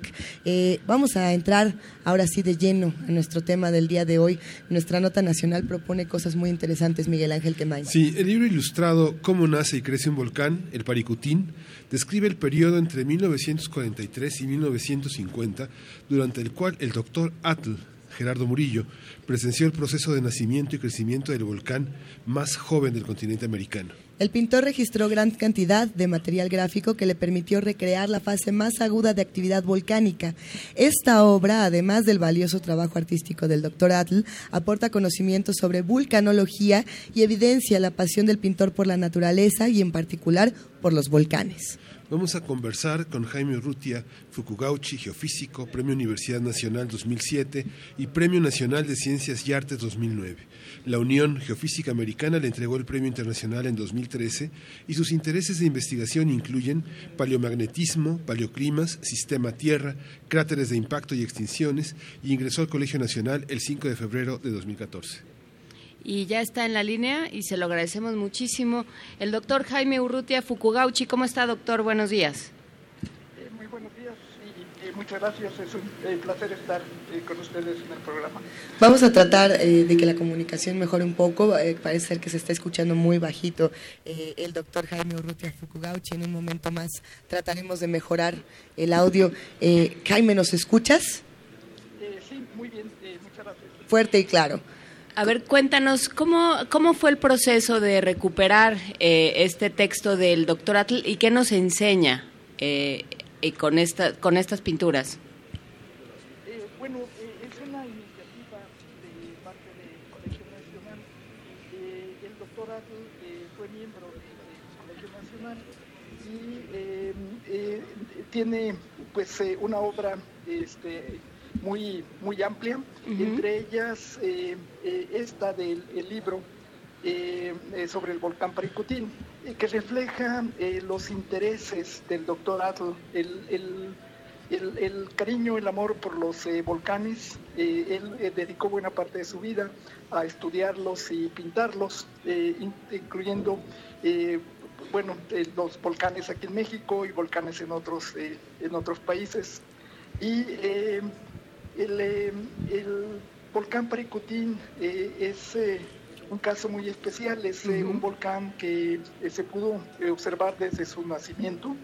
La- los volcanes están activos eh, eh, muy frecuentemente, sobre todo los volcanes grandes como el Popocatépetl, eh, tienen varias bases de actividad y eh, uno pensaría pues que, los, que es fácil ver cómo un volcán este, nace. Sin embargo, estos son eventos relativamente raros y en el caso del volcán Paricutín pues se tuvo la oportunidad de verle desde el inicio. Y el doctor Atl en el libro nos da una visión muy detallada de las diferentes etapas de crecimiento y desarrollo del volcán. Es un libro muy especial eh, que el colegio se enorgullece de eh, nuevamente editarlo. ¿Cómo se ve el nacimiento de un volcán? Uno pensaría que no es un, un acto que pase muy desapercibido, digamos, no es algo que se pueda ocultar fácilmente. ¿Cómo se ve? ¿Qué es lo que, ¿Cuáles son las señales del nacimiento de un volcán? ¿Y cómo se vio esto en el Paricutín? Sí, eh, los, eh, bueno, la actividad volcánica eh, tiene eh, eh, mucha eh, liberación de energía, es un proceso geológico que implica el, los procesos interiores en el interior de la, de, de la Tierra que se manifiestan en superficie con la emisión de gases, de cenizas, de, de lavas. eh, y sí es un eh, eh, fenómeno pues que llama mucho la, la- la atención. Eh, tiene la capacidad de modificar toda la zona alrededor del volcán. Y en el caso de, del Paricutín, este, eh, eh, se eh, origina, nace en un llano en la parte de Michoacán, cerca de Uruapan, y se manifestó en la primera parte con sismos con, y la emisión de, gases, y esto eventualmente hizo la, la erupción eh, con el nacimiento del volcán, eh, que fue un 20 de febrero de 1943 y en unos eh, cuantas horas la actividad ya había construido un cono. En unos cuantos días ya el cono alcanzaba varias decenas de, de- metros y esto es parte de lo que nos reseña el doctor Adlo en su, en su libro. Resulta muy interesante este punto de llegada de las imágenes del volcán porque la vida, la vida le permitió estar en la bisagra entre el, paisaj- el paisajismo de Velasco, los istmos que abrieron el siglo XX. En la parte pictórica, doctor, ¿cómo, cómo ve como geógrafo, como eh, paleomagnetista, como paleoclima, como todo este conjunto de visiones que tienen la bitácora de los hombres que están dedicados al registro de esto, ¿cómo ve esta relación entre la, la plástica y el apunte de un vulcanólogo como él? Eh, sí, esto se reúne de una manera muy interesante en el doctorado, eh, la parte de observaciones científicas, eh, aprovechando su experiencia en los volcanes, con eh, una capacidad creativa muy interesante. Él usa este, una técnica para hacer toda la parte de los bosquejos, las pinturas al óleo, eh, en donde nos transmite eh, la, el, movimiento, el, el- proceso, el fenómeno de la erupción volcánica. Eh, es en realidad muy bonito observar sus, to- todas las ilustraciones en el, en en libro. Y estas tienen pues una capacidad de expresión muy, muy fuerte. Eh, realmente el libro eh, tiene muchas eh, partes interesantes que lo hacen todavía muy actual. Es el detalle con el que reseña las diferentes etapas de la erupción y su capacidad de observación y, bueno, la parte este, estética. Realmente, pues el libro desde eh, que comenzamos con el proyecto eh, se veía eh, algo que era muy, muy interesante e importante de rescatar. Y tiene también una otra parte añadida, que es, bueno, el Pericotín nace en febrero del 43 y ese mismo año, un- unos meses después, se forma el Colegio Nacional. Entonces, el año entrante, eh, el colegio celebra el 75 aniversario y el Paricotín, de hecho, también celebra su aniversario. Eh, es, es curioso justamente pensar en pensar cómo la, el arte y la ciencia se van se van juntando. El arte y la ciencia no no, no tienen en medio esta frontera que de pronto se crea entre ellos. Eh, hablábamos hace un momento en el programa de Borges y cómo eh, la matemática y ciertas nociones de física y de ciencia están están presentes y también es curioso observar el ojo que tiene el doctor Atl porque bueno hay hay un límite entre, entre la creación artística y la ilustración científica y estos dibujos y este registro gráfico del nacimiento de Paricutín tiene más que ver con la ilustración científica. ¿Es, es correcta, digamos, viéndolo desde la perspectiva científica, es, es correcto el ojo del doctor Atl? Sí, eh, eh, eh, y eso es eh, la parte que es interesante, el, libro para los estudios de los volcanes. El doctor eh, bueno, ya tenía una experiencia muy amplia estudiando los volcanes. Él tiene también pinturas y escritos sobre los volcanes en Italia, los, el Stromboli, por ejemplo. Y, eh, es, y en, eh, aquí en México, en el Popocatépetl, eh, eh, los volcanes eh, eh, también eh, eh, de menor dimensión, eh, como el Chitle, que da origen a las lavas de- del Pedregal de San Ángel. Y eh, esto eh, lo aprovecha el doctor Adl en sus observaciones sobre el volcán eh, Paricutín. Los eh, bosquejos y las pinturas eh, tienen, eh, eh, aparte de la parte estética, eh, tienen el detalle del proceso eh, volcánico. Y eh, la combinación que él usa para el libro, de usar los bosquejos y usar las pinturas a- al, al óleo, pues lo convierte en algo muy interesante de, de- de tener. Esa, ese, ese mundo también, el de las, el de las eh, libretas del doctor Atle, es fascinante. ¿no? Si uno recuerda la crónica que publicó José Revueltas en el periódico El Popular a encargo de Vicente Lombardo Toledano, hay una coincidencia también en la libertad de pensamiento de uno y otro, porque eh, el doctor Atle también era un portentoso escritor en las viñetas que escribía en las, en las libretas. Esta, este, ese trabajo de las libretas eh, lo, presenció, usted lo vio en la edición, este, ¿cómo trabajaron con esta parte? Eh, sí, eh, tiene pues, muchas eh, partes interesantes cuando uno ya se trata de ver cómo hizo las observaciones y los escritos, el doctorado. Y fue también muy bueno en promover que investigadores de, aquí de México y de otros lugares fueran al, volcán Paricutín. Desde las primeras, eh, desde los primeros días hubo eh, volcanólogos de diferentes lugares trabajando, haciendo un grupo y el doctor Atlas fue pues un- una persona importante en que se hicieran estos eh, trabajos multidisciplinarios. Y, eh, y- y dentro de ello, pues eh, hubo también muchos otros eh, artistas, creadores que estuvieron, de hecho, este, trabajando en el, en el, en el volcán, así como usted lo, lo, lo comenta. Y, en- y esto fue, pues, producto de, pues, del cariño que tenía el doctor por los, eh, por los volcanes. Cuando se da la erupción del volcán Paricutín, el doctor Adl ya tenía eh, como 68 años eh, y eh, él pone pues que después de una vida dedicada a los volcanes, eh, de repente la fortuna le ponía a la puerta de su casa un, un nuevo volcán. ¿no? Sí. Entonces, el entusiasmo este, que él le pone a observar y, y detallar las primeras etapas de la erupción es interesante de, leer. Sí.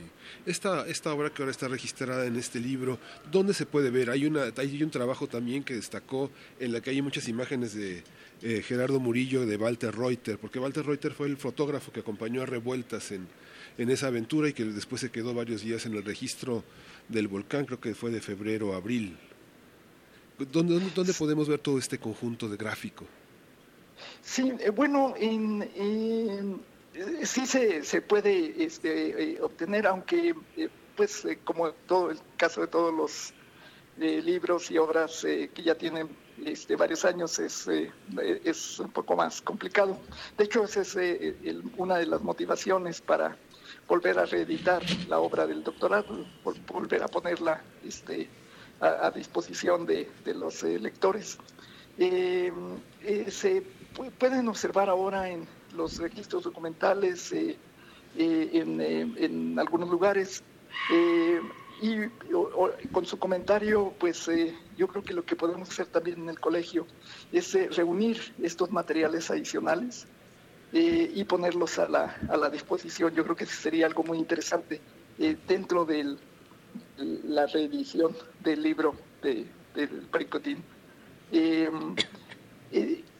Se tienen también eh, pues muchos eh, escritos en revistas eh, científicas y tenemos también un libro producido por el ingeniero Ezequiel Ordóñez, que también fue miembro de- del Colegio Nacional. Entonces sería muy interesante el que pusiéramos todos estos materiales a disposición de una manera más sencilla. Pues habrá que ver, eh, y aprovechando que lo tenemos, que, que ya lo desmañanamos, doctor Jaime Urrutia, eh, constantemente y por supuesto a raíz de, en buena medida a raíz de los sismos de, de septiembre pasado, se habla de la posibilidad de que todo esto esté relacionado con actividad vulcanológica. ¿Esto es así o, o no? Y bueno, por supuesto el, el Popocatépetl que no, no para, pero bueno, ¿cómo, ¿cómo está la actividad en México? Ah, bueno, eh, pues eh, eh, México es un país que tiene una actividad sísmica y volcánica intensa y esto es debido a, las características tectónicas. El margen continental sur de, México es parte de los límites entre las placas tectónicas y tenemos también la extensión de los límites de estas placas a lo largo del Golfo de California que conectan con la falla de San Andrés en, eh, la parte occidental de los Estados Unidos y eh, producto de esta eh, de esta actividad tectónica tenemos actividad sísmica y, y volcánica. Entonces tenemos varios volcanes con actividad histórica en, en el país, incluyendo, bueno, Paricutín y Jorullo en Michoacán y Campo Michoacán, Guanajuato. Y tenemos también eh, los grandes estratovolcanes, el Popocatépetl, el volcán de Colima. Eh, y, eh, y- y, bueno, estos volcanes están, están activos.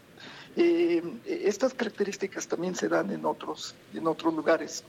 Hay países como Italia o como Japón que tienen una actividad muy fuerte. Y, en estos días estamos viendo, por ejemplo, también la actividad en Indonesia con el, los volcanes de, de Bali.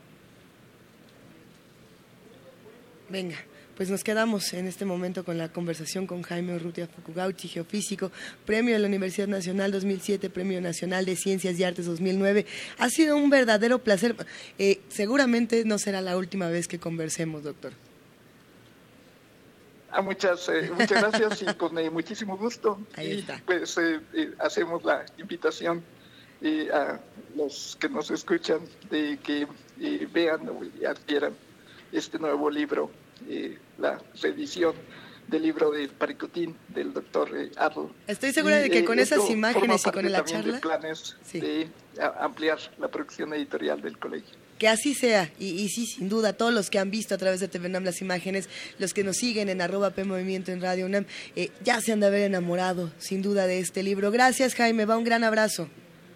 Eh, también, y muchísimas eh, gracias este, eh, a, a todos ustedes por el interés y la oportunidad de comentar sobre este, vol- sobre este libro y sobre el volcán Paricutín. Pues muchísimas gracias. Nos vamos a ir precisamente a escuchar otra, otra parte de esta historia. Tenemos una semblanza sonora del doctor Atl que, que es una verdadera maravilla de esas que solamente se encuentran en la Fonoteca Nacional. Radio UNAM la reúne y, bueno, escucharemos a continuación la voz precisamente de Esteban Escárcega, una voz importante en la historia de Radio UNAM y, y más importante aún, tener el guion y la investigación de Luis Roberto Torres Escalona. Vamos a escucharlo. Gerardo Murillo Cornadó, mejor conocido como el Dr. Atl, es una de las figuras de primerísima importancia en la historia del arte mexicano. Fue el personaje decisivo y central en el arranque del ideario nacionalista que se aplicó a las artes plásticas del siglo XX en México. Precursor del muralismo, paisajista sin rival y asombroso retratista, el Dr. Atl, hombre de múltiples facetas, es considerado el gran abuelo de nuestro arte contemporáneo.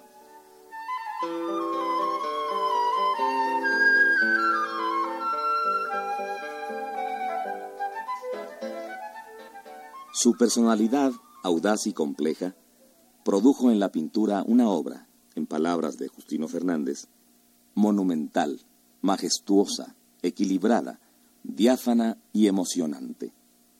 De ella, la Universidad Nacional Autónoma de México es poseedora de dos cuadros, el retrato de don Justo Sierra y un paisaje.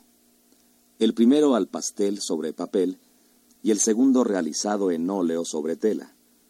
Obras que, no obstante sus variaciones, mantienen unidad de concepción y de expresión. Aunque Gerardo Murillo no fue proclive a pintar la figura humana, realizó diversos retratos, pero son quizá este de Justo Sierra y el de Joaquín Closel los más célebres de su producción retratística, sin olvidar que en varias ocasiones el artista recurrió a sí mismo como tema de otras notables pinturas, sus autorretratos.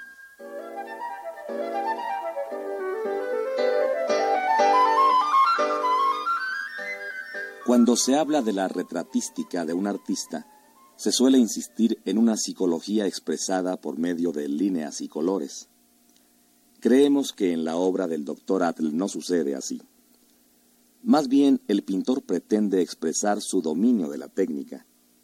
Se ha dicho que sus retratos solo fueron una condescendencia a una petición o la paga a un favor recibido, sin demeritar por ello su genialidad como autor. Después del objetivismo clásico de Velasco y del personal impresionismo de Closel, el doctor Atl es quien rescató y dio una nueva imagen al paisaje mexicano. Género en el que volcó todo lo que tenía de moderno y en el cual apuntilló su personalidad como artista.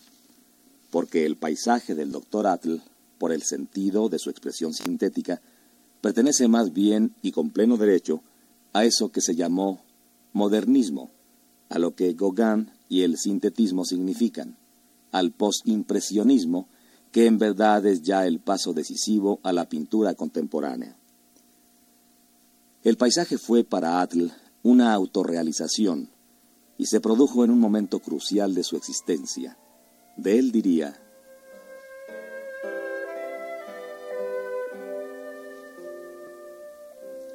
El paisaje es un vasto y complejo escenario modificado constantemente por la luz que no puede comprenderse si no es en condiciones muy especiales de desarrollo mental. Su interpretación plástica y aún literaria ha exigido un esfuerzo mayor que el que han necesitado las representaciones zoomorfas y antropomorfas.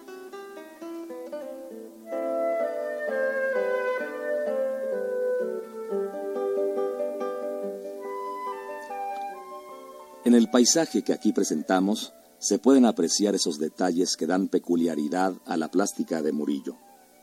En un primer plano, árboles, hierbas y flores silvestres. En el siguiente, un valle sembrado y un lomerío que se extiende hasta alcanzar el horizonte. Y finalmente, nubes y rayos de sol que dan amplitud y definición al paisaje.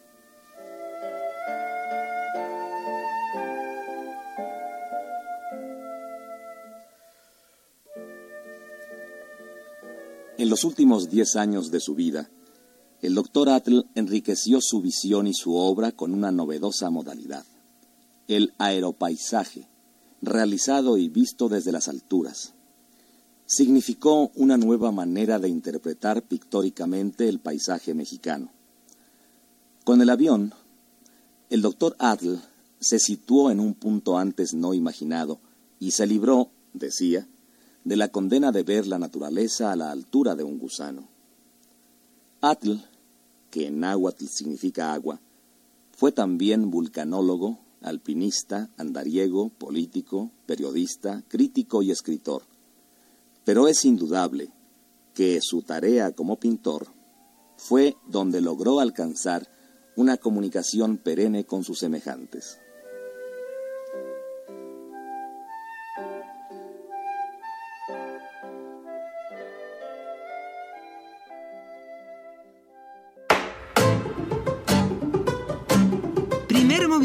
Y la Feria Internacional del Libro de Guadalajara presentan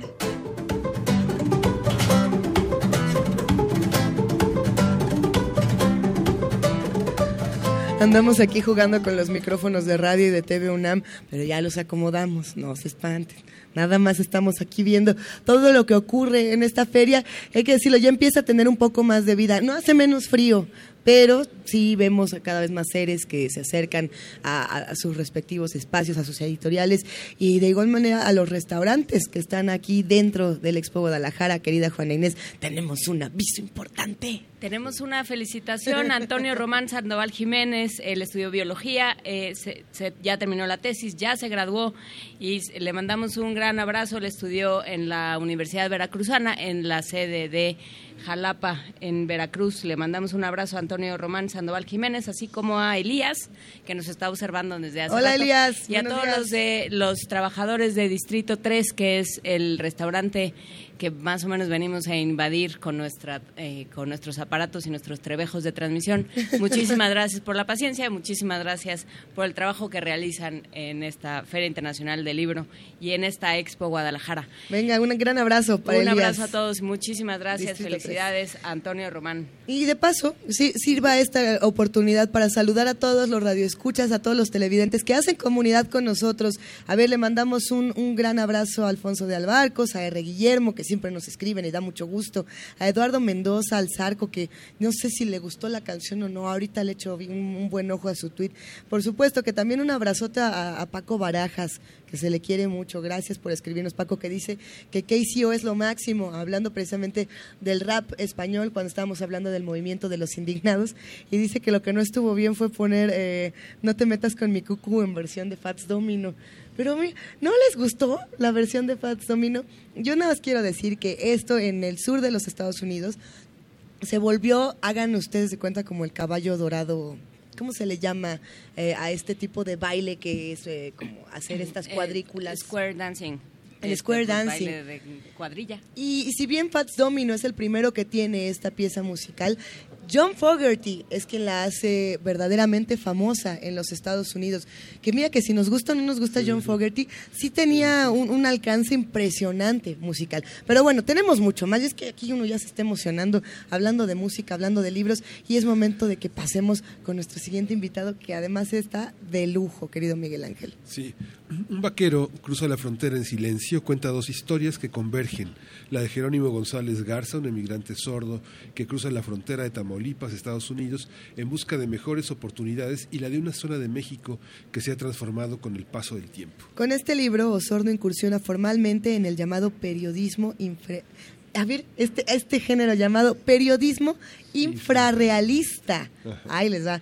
El cual consiste en narrar la realidad que va más allá de la que presentan los medios de comunicación. El periodista Diego Osorno es autor de cinco libros, ganador del Premio Latinoamericano de Periodismo sobre Drogas 2011 y del Premio Internacional de Periodismo por el 35 aniversario de la revista Proceso. Y como ven, ya está con nosotros. Diego, este reportaje se publicó primero en Gatopardo y causó una enorme conmoción, una enorme, una enorme eh, atracción. Es un libro muy importante para muchísima gente silenciada por la violencia en la frontera. Bienvenido. Hola, ¿qué tal? Muy buenos días. Eh, gracias eh, por la, la invitación. Y, y el libro, en realidad, lo- se publicó un adelanto Un. Gatopardo. El libro fue pensado como, como libro, como un relato. En el año de 2010 yo regresé a, a Nuevo León y Tamaulipas a tratar de investigar unas cosas eh, en un momento muy álgido de la violencia. Y algo que suelo hacer es buscar una conexión emocional con las historias, una cosa más personal que no necesariamente se refleja en, en mis libros, ¿no? Y en esa búsqueda apareció este personaje que es una persona sorda, que nació sorda y que, como sabemos, cualquier persona que nace sorda no puede tampoco hablar. Se les dice malamente sordomudos, pero es sordera profunda o algo así. Y ese, ese personaje eh, era para mí el hombre más conocedor de la frontera noreste, que yo estaba por investigar para un libro que se llama La Guerra de los Zetas. Y escribí este, libro, este, este, este relato pues en- a lo largo de dos meses prácticamente, y me di cuenta que no tenía nada que ver con el, con el libro que yo estaba trabajando, un libro más periodístico. Entonces finalmente eh, apareció en una edición restringida del CONAPRED, que, que no estaba disponible. Después se publicó en Italia, estaba en italiano, y luego se publicó en inglés, y apenas hasta ahora está disponible en librerías en, en español. Entonces es un libro muy extraño en muchos sentidos, incluso en su recorrido.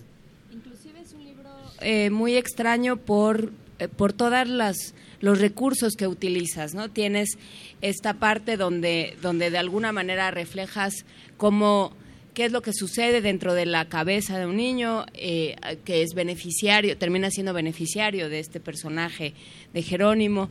Eh, ha- hablas de él como un es una historia de migración, pero es una historia de migración muy interesante porque es muy autogestiva, ¿no? Él se da cuenta yo aquí no puedo hacer nada, en México no puedo tener oportunidades, no puedo tener acceso a educación, no puedo, eh, no puedo ser, em, no puedo ser autónomo y, y entonces decide cruzar la frontera. En un momento, además, lo dices, en el que era mucho más sencillo cruzar la frontera.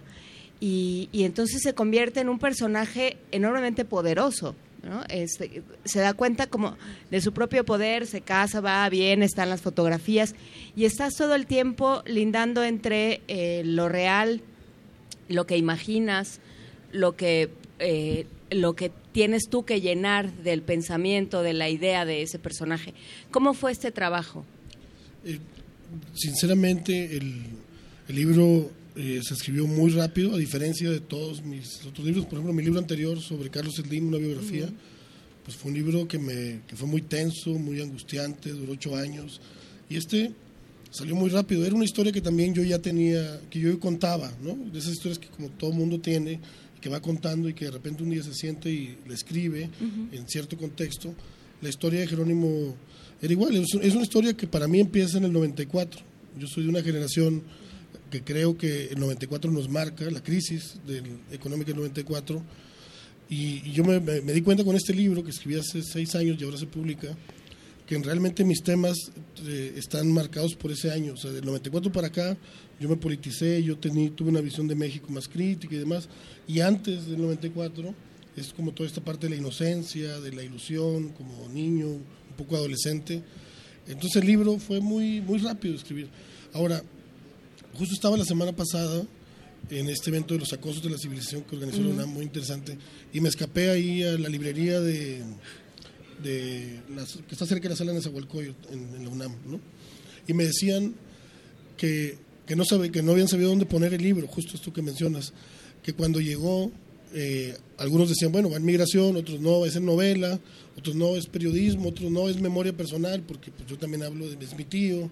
Entonces que había ahí una confusión que a lo mejor a algún crítico no le va a gustar, pero a mí me, me, me, me- me encanta realmente que el libro no, no se pueda eh, definir tan fácilmente, que, que sea el lector con su experiencia y su contexto el que lo defina. Pero ¿cómo elegiste desde dónde narrar cada cosa? Eh, ¿Qué se convertía en, en entrevista, ¿no? como el caso de la madre de dos niños de, con sordera profunda, que es un formato completamente de entrevista?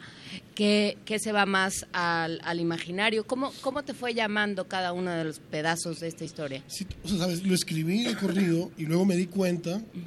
Que tenía cabos sueltos y esta manía periodística como de precisar, por, por ejemplo, el año Ujú. exacto. Yo sabía que Jerónimo había ido en los 60 a Estados Unidos. Entonces dije, pues voy a tener que hacer una entrevista formal, que yo no quería hacerlo, porque pues, era mi, mi tío, mi familiar y demás. Pero en una noche de acción de gracias fui y hice una entrevista que duró dos horas. Fue, fue un trabajo periodístico muy, muy sencillo, pero sí sentía que necesitaba aportar esos datos, aportar datos eh, de contexto también sobre el tema de la discriminación, cómo se vive en México.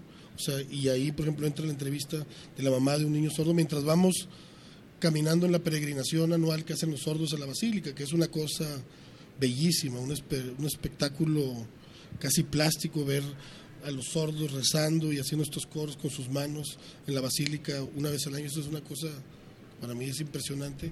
Pero, pero ya realmente el libro creo que estaba, estaba escrito, solo quería yo hacer ciertos, ciertas puntualizaciones que yo no sabía, porque otra cosa interesante creo es que el libro no está escrito desde una conmiseración hacia su discapacidad. Para mí, él es una de las personas más admirables, más heroicas, y yo no me di cuenta que era un discapacitado. De hecho, me cuesta trabajo llamarle discapacitado, porque para mí no lo es. Y yo creo que él tampoco se ve a sí mismo como una persona, no, no es, no es una víctima, él no, no tiene un discurso tampoco de víctima.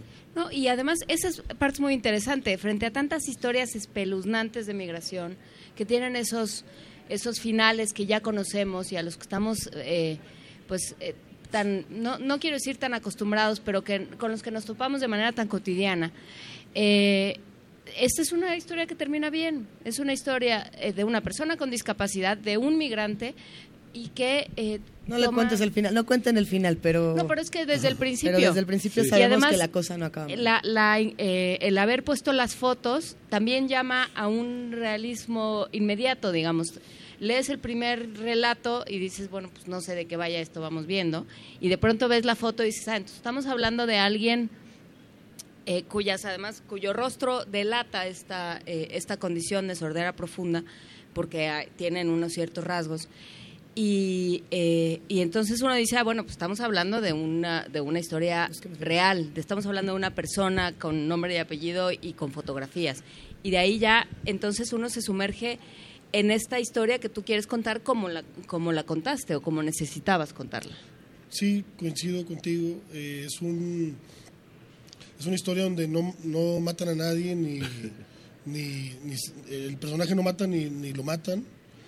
Sí hay tal vez un asunto trágico que es el destierro, porque él finalmente se va del rancho donde él hubiera querido levantar eh, un- pues una vida ¿no? Eh, ganadera y de siembra y de campesina y demás, se va a Estados Unidos y digamos el momento tal vez trágico es cuando él regresa ya consolidado con una ciudadanía estadounidense, con recursos, con una esposa con una esposa, con familia y quiere volver a México para levantar ese rancho, pero resulta que el rancho está pues en una zona de guerra y es imposible, aunque él tenga ya todos los, los elementos para levantarlo, es imposible que lo haga. Quizás es la, única tragedia, pero sí, efectivamente, un poco el juego del periodismo infrarrealista lo que trata de hablar es como estas historias debajo, que están debajo de la realidad mediática. O sea, Jerónimo nunca saldría en un medio porque no ha matado a nadie ni lo han matado. Entonces, como tener ese aliento de en medio de la situación que vivimos en el país, o sea, sin dejar de lado la violencia, que a mí me parece importante reflejar, pero, pero contar las historias de la supervivencia, de la cotidianidad, de la gente que, que tiene como una resistencia en el día a día. Fíjate que comentábamos fuera del aire, si me preguntaba Luisa si te iba a comentar esto, que hay una, hay una, el libro tuvo un periplo Ujú. para llegar a nuestra lengua.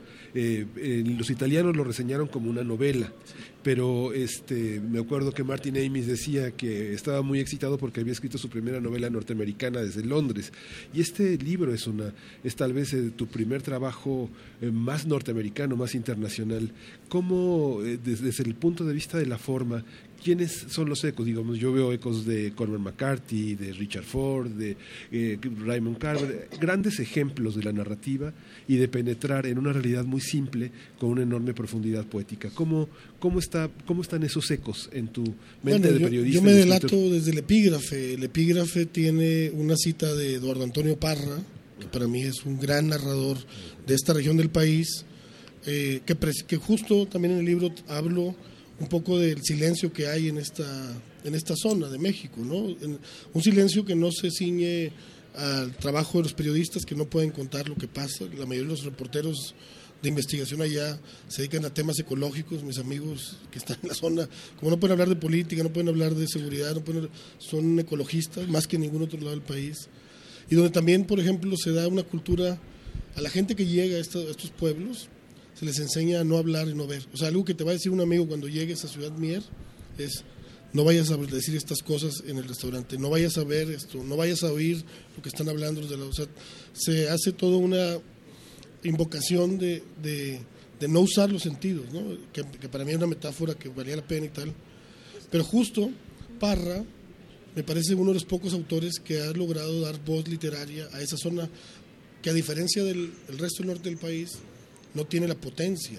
O sea, tú ves eh, las librerías, las librerías que en Tijuana hay cinco novelas al año, de Ciudad Juárez habrá otras diez al año, y de esta zona del país que tiene una realidad también dramática, pues realmente no hay muchos autores salvo Parra, que es para mí un referente, y el otro es pues Bolaño, ¿no? que, que es un tótem para muchos autores. Pero es que ahí justamente me parece que está eh, esta parte tan interesante del libro de la, la- quitarle los sentidos, no solamente a los periodistas, a los personajes, sino también a los lectores. Eh, me quedo pensando en, este país que, bueno, matan al periodista que dijo esto, matan a la persona que pensó lo otro, al que vio aquello, eh, y los que están del otro lado tienen una sordera profunda porque ya no saben qué está ocurriendo en el país, porque no sabemos, no tenemos ya voces, muchas voces que eran fundamentales y que van a seguir siéndolo, se pierden. Y, y de pronto pensamos, es que los sordos somos todos. ¿No? Los que tenemos sordera profunda en este país somos todos, que no sabemos realmente qué pasa. No sé si, por supuesto, creo que tenías pensado un poco, un poco esto en este libro, el- la ausencia de las voces, la ausencia del lenguaje. ¿Qué pasa cuando a una sociedad como la nuestra le quitan el lenguaje?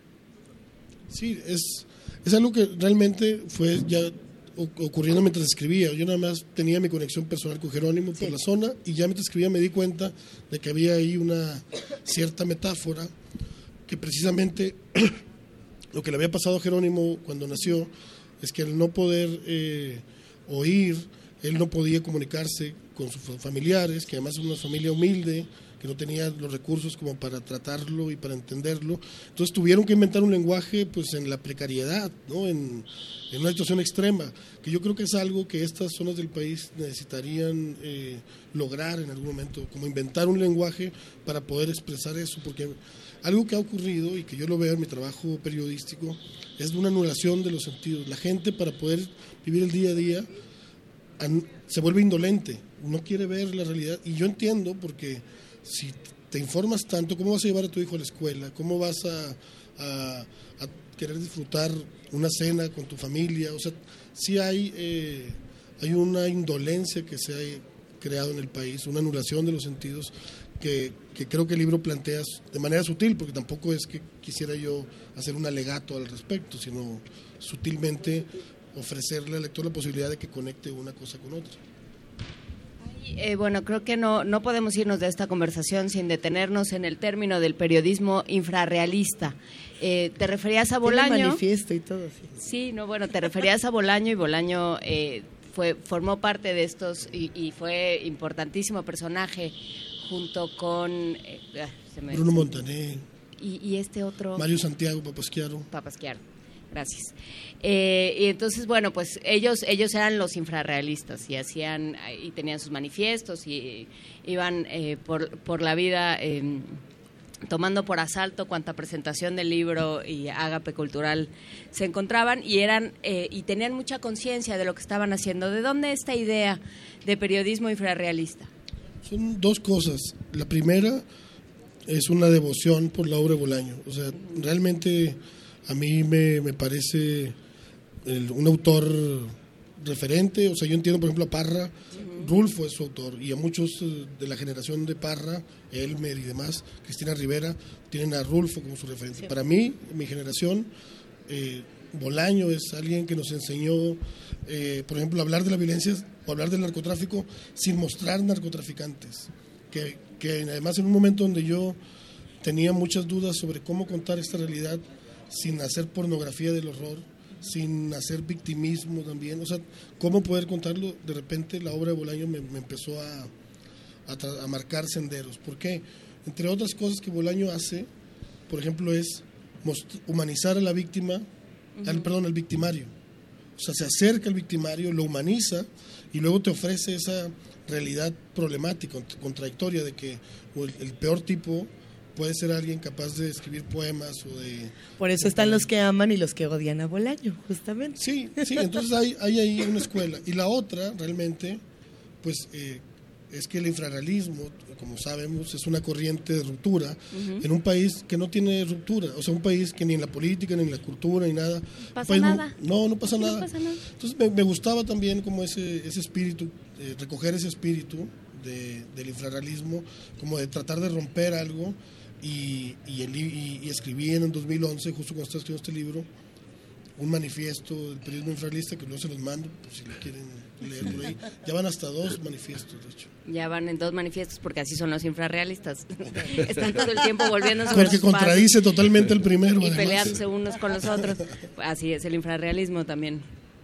Pues eh, se nos viene el tiempo encima. Se nos viene el tiempo encima, pero bueno, un vaquero cruza la frontera en, en silencio. Creo que es una un acto de, de valentía y un acto de justicia, ¿no? No, no, no sé si lo viviste así, pero hay esta idea de se están, de están, se están saldando cuentas de muy diferentes maneras. Ahorita que hablabas de la víctima y el victimario es muy interesante lo que sucede al momento de contar la vida en un rancho, la vida eh, que implica el sacrificio de, de animales para el, para el consumo humano, de, eh, de vivir de la tierra, de vivir eh, la muerte y el, y, y el dar muerte de otras maneras. ¿no? Y, y cómo esto, pues en, una, en un mundo y en un país donde se mata de manera tan cotidiana, tiene, coma- cobra otro sentido. Sí, es, eh, no, hay momentos creo que se, se ensaya un poco esto, esto, esto- esta idea que, que planteas, pero justo, digamos, la parte más violenta del libro es cuando Jerónimo, y ahí sí, como decía, hacer mucho énfasis, porque yo recuerdo que me impactó de niño, la manera en la que se mata a un animal en el rancho. O sea, digamos que ahí volqué como toda esta, esta tensión que yo he acumulado como periodista al hablar con asesinos o al hablar con víctimas. En el, este libro, el momento más violento, no sé qué piensen ustedes o qué pienses, pero es justo cuando Jerónimo está sacrificando. una- y entonces yo soy muy meticuloso. Él me decía, ¿por qué es tan meticuloso? Entonces yo sentía que ahí tenía que descargar como toda esta, esta muerte que me ronda también como periodista al, al estar hablando con tanta gente. En ese, en ese pobre animal que después nos comimos. Es Rembrandt, ¿no? Es Rembrandt. Pues sí, de alguna manera es Rembrandt y son eh, las diferentes maneras en las que en este país asistimos a la muerte, ¿no? Eh, a muertes rituales, a muertes eh, sangrientas y enormemente violentas.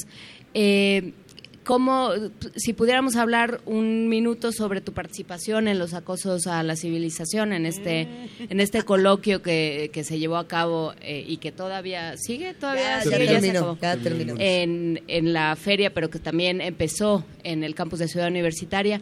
¿Cómo fue este proceso para ti? ¿Cómo fue esta participación? A mí me, me- me fascinó, yo seguí to- algunas de las presentaciones como la de Chomsky y otras que me interesaron mucho, no estuve de acuerdo con varias. Y Eso justo es mi bueno. ¿Con qué no estuviste de acuerdo?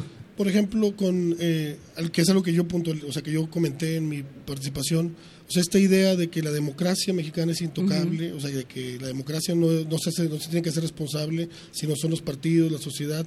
O sea, yo sí creo que estamos en un momento en el que la democracia tiene que ser, el, concepto de democracia tiene que ser revisado. ¿Estás diciendo que la democracia no funciona, Diego Serrano?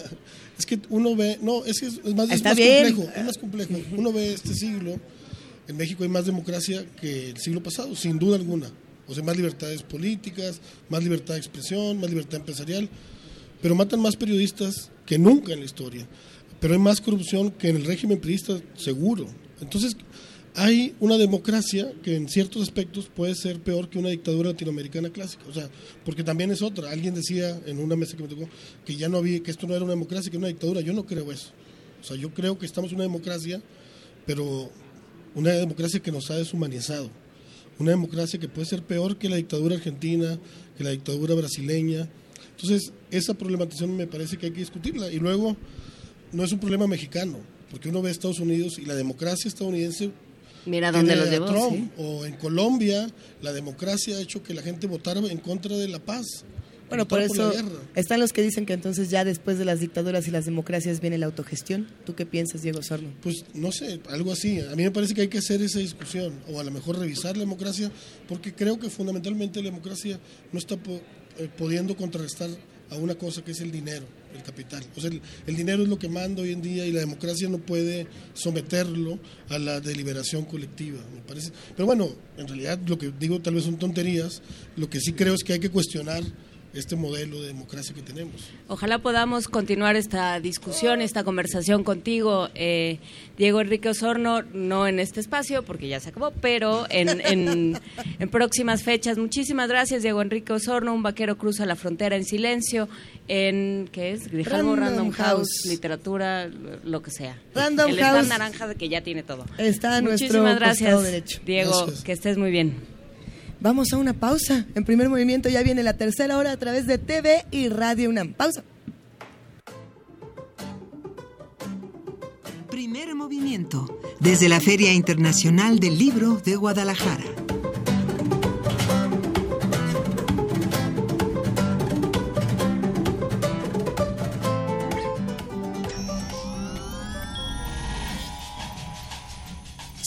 Una paleta o sellar una carta.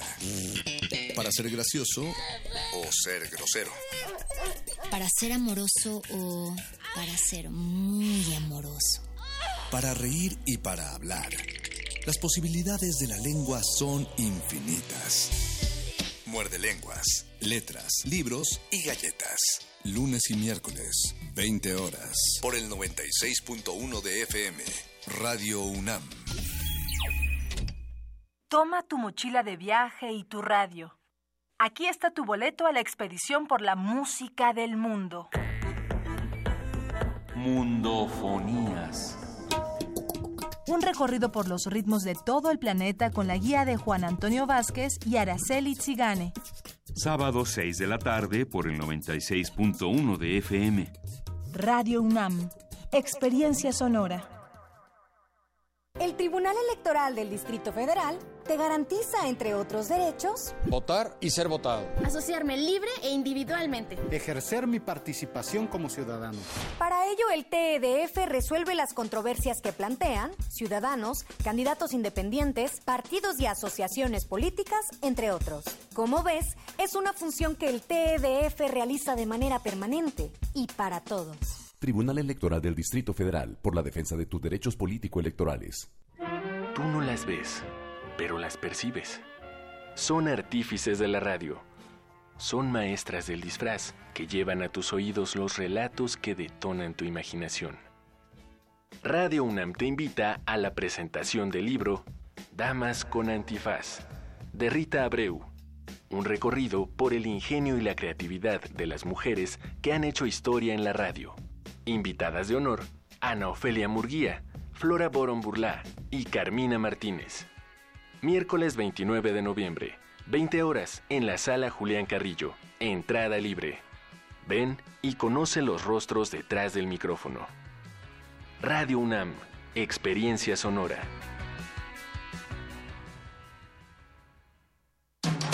Búscanos en redes sociales, en Facebook como Primer Movimiento UNAM y en Twitter como P Movimiento o escríbenos un correo a primermovimientounam@gmail.com. Hagamos comunidad. Y en este momento ya son las 9 de la mañana Es que con yo 3 quería una minutos. mantecada, pero ya no me dio tiempo. ¿Quieres una mantecada, Juan una Inés de-. Tú también, Miguel Yo Ángel también Quemay. quería una mantecada. Prustiana, así que dure siete tomos. Una Magdalena. Que, que dure siete tomos la Magdalena. No, pues es que justamente no teníamos siete tomos, teníamos como 10 segundos y no nos dio tiempo de nada. Ya nos dará tiempo, estamos transmitiendo en vivo desde la trigésimo primera Feria Internacional del Libro de Guadalajara. Estamos justamente a un costado de lo, de lo que viene siendo el, el pabellón de Madrid, la ciudad invitada. Eh, ya vemos mucha gente que empieza a circular, muchos editores, muchos libreros. Alguien que me salve de mí misma y por favor que me ayude a encontrar a Luis Mármol. Recuerden que hemos estado hablando Ah, de él. librero. El librero argentino, que no lo hemos visto en esta fil. Pues es que las librerías están todas ¿Dónde allá, está? allá atrás. Pero estaba en, en algún pabellón en particular. Está en internacional. En un momento a ver Ah, si me doy un- allá. una vuelta. Hay, hay muchos libros, hay muchísimas editoriales, no solamente las grandes que conocemos y que nos gustan. Por supuesto que está Océano, que está Random House, que está el Fondo de Cultura Económica, que está Ediciones B, que está Almadía, pero también hay otras pequeñas. Petra. Están las independientes justamente que Petra, tienen Tecolote. Tecolote, también está por ahí Arbitraria. ¿Quién más viene de editoriales independientes? Son Pues Hay un pequeñas. stand de editoriales independientes, de la EMI, de la Asociación de Editores Mexicanos Independientes. Da Vale la gusto. pena echarle un ojo, sí. Y las presentaciones que tienen eh, los autores de estas editoriales no necesariamente son en los salones del primer piso, no necesariamente son en, en los grandes espacios donde van los rockstars literarios, que qué bonito que vayan y qué bonito verlos, y siempre es un gusto. Eh, pero también hay otros que en su mismo stand leen cuentos, leen novelas, leen fragmentos, leen poemas, y, y hay que acercarse a esos otros autores, no solamente quedarse con, con los que uno ya conoce. Aquí justamente es el espacio para conocer todas las nuevas propuestas. Ayer, por ejemplo, nos dimos una vuelta al, al espacio de Círculo de Poesía. No sé si recuerdan que en Poesía Necesaria hablamos habitualmente de este portal, que también tiene una editorial, eh, Suman Esfuerzos con Valparaíso Ediciones. Y en el mismo espacio donde se encuentran hay eh, lecturas de poesía. Eh, para, para, esto de la poesía necesaria nos vendrá bien la próxima semana que regresemos a la ciudad, eh, retomar a lo mejor muchos de estos libros, de estos autores que son muy jóvenes y que tienen mucho que proponer.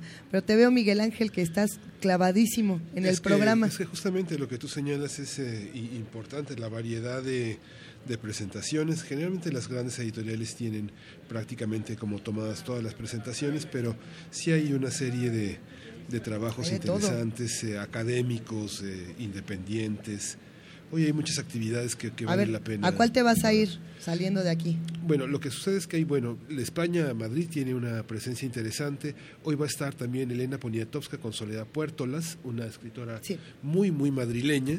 Y también Rosa Montero, que también eh, por la tarde va a estar. Ella es periodista, novelista, ha conjuntado como todo este universo dual de, de- de las colaboraciones periodísticas y la, y la narrativa. Y bueno, hoy se entregan dos eh, reconocimientos importantes, uno a, a Manguel, a Alberto Manguel, que va a estar en el premio Formentor, que recibirá, recibirá este 2017, y el premio, el entre- el- la entrega del premio de literatura Sor Juan Inés de la Cruz a Nona Fernández. Ándele. Y te vas a ir a todos estos eventos. No Pues se te enciman. No, todos encima, pero, pero, Pero, hay que estar en todos. pero ahí estaremos. Querida Juan Inés, ¿tú ya tienes preparado a dónde te vas a ir?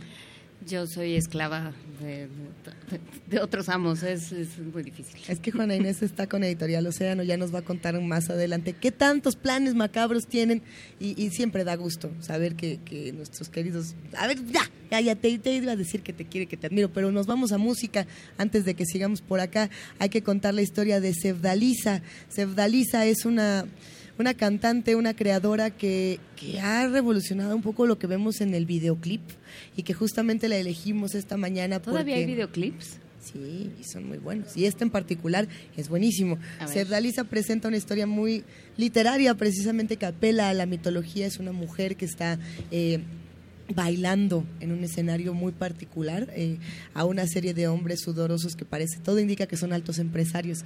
Y de pronto nos damos cuenta de que este video da un giro cuando no es una mujer, sino una, una mujer centauro.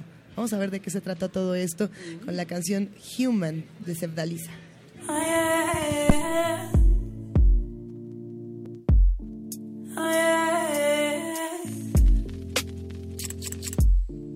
I breathe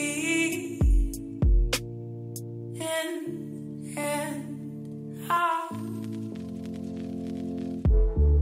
I own a heart near the night.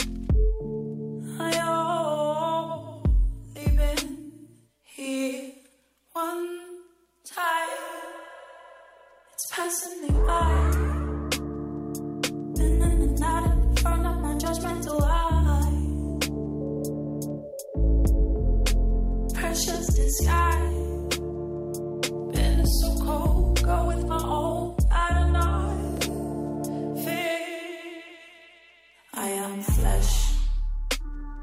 Bones.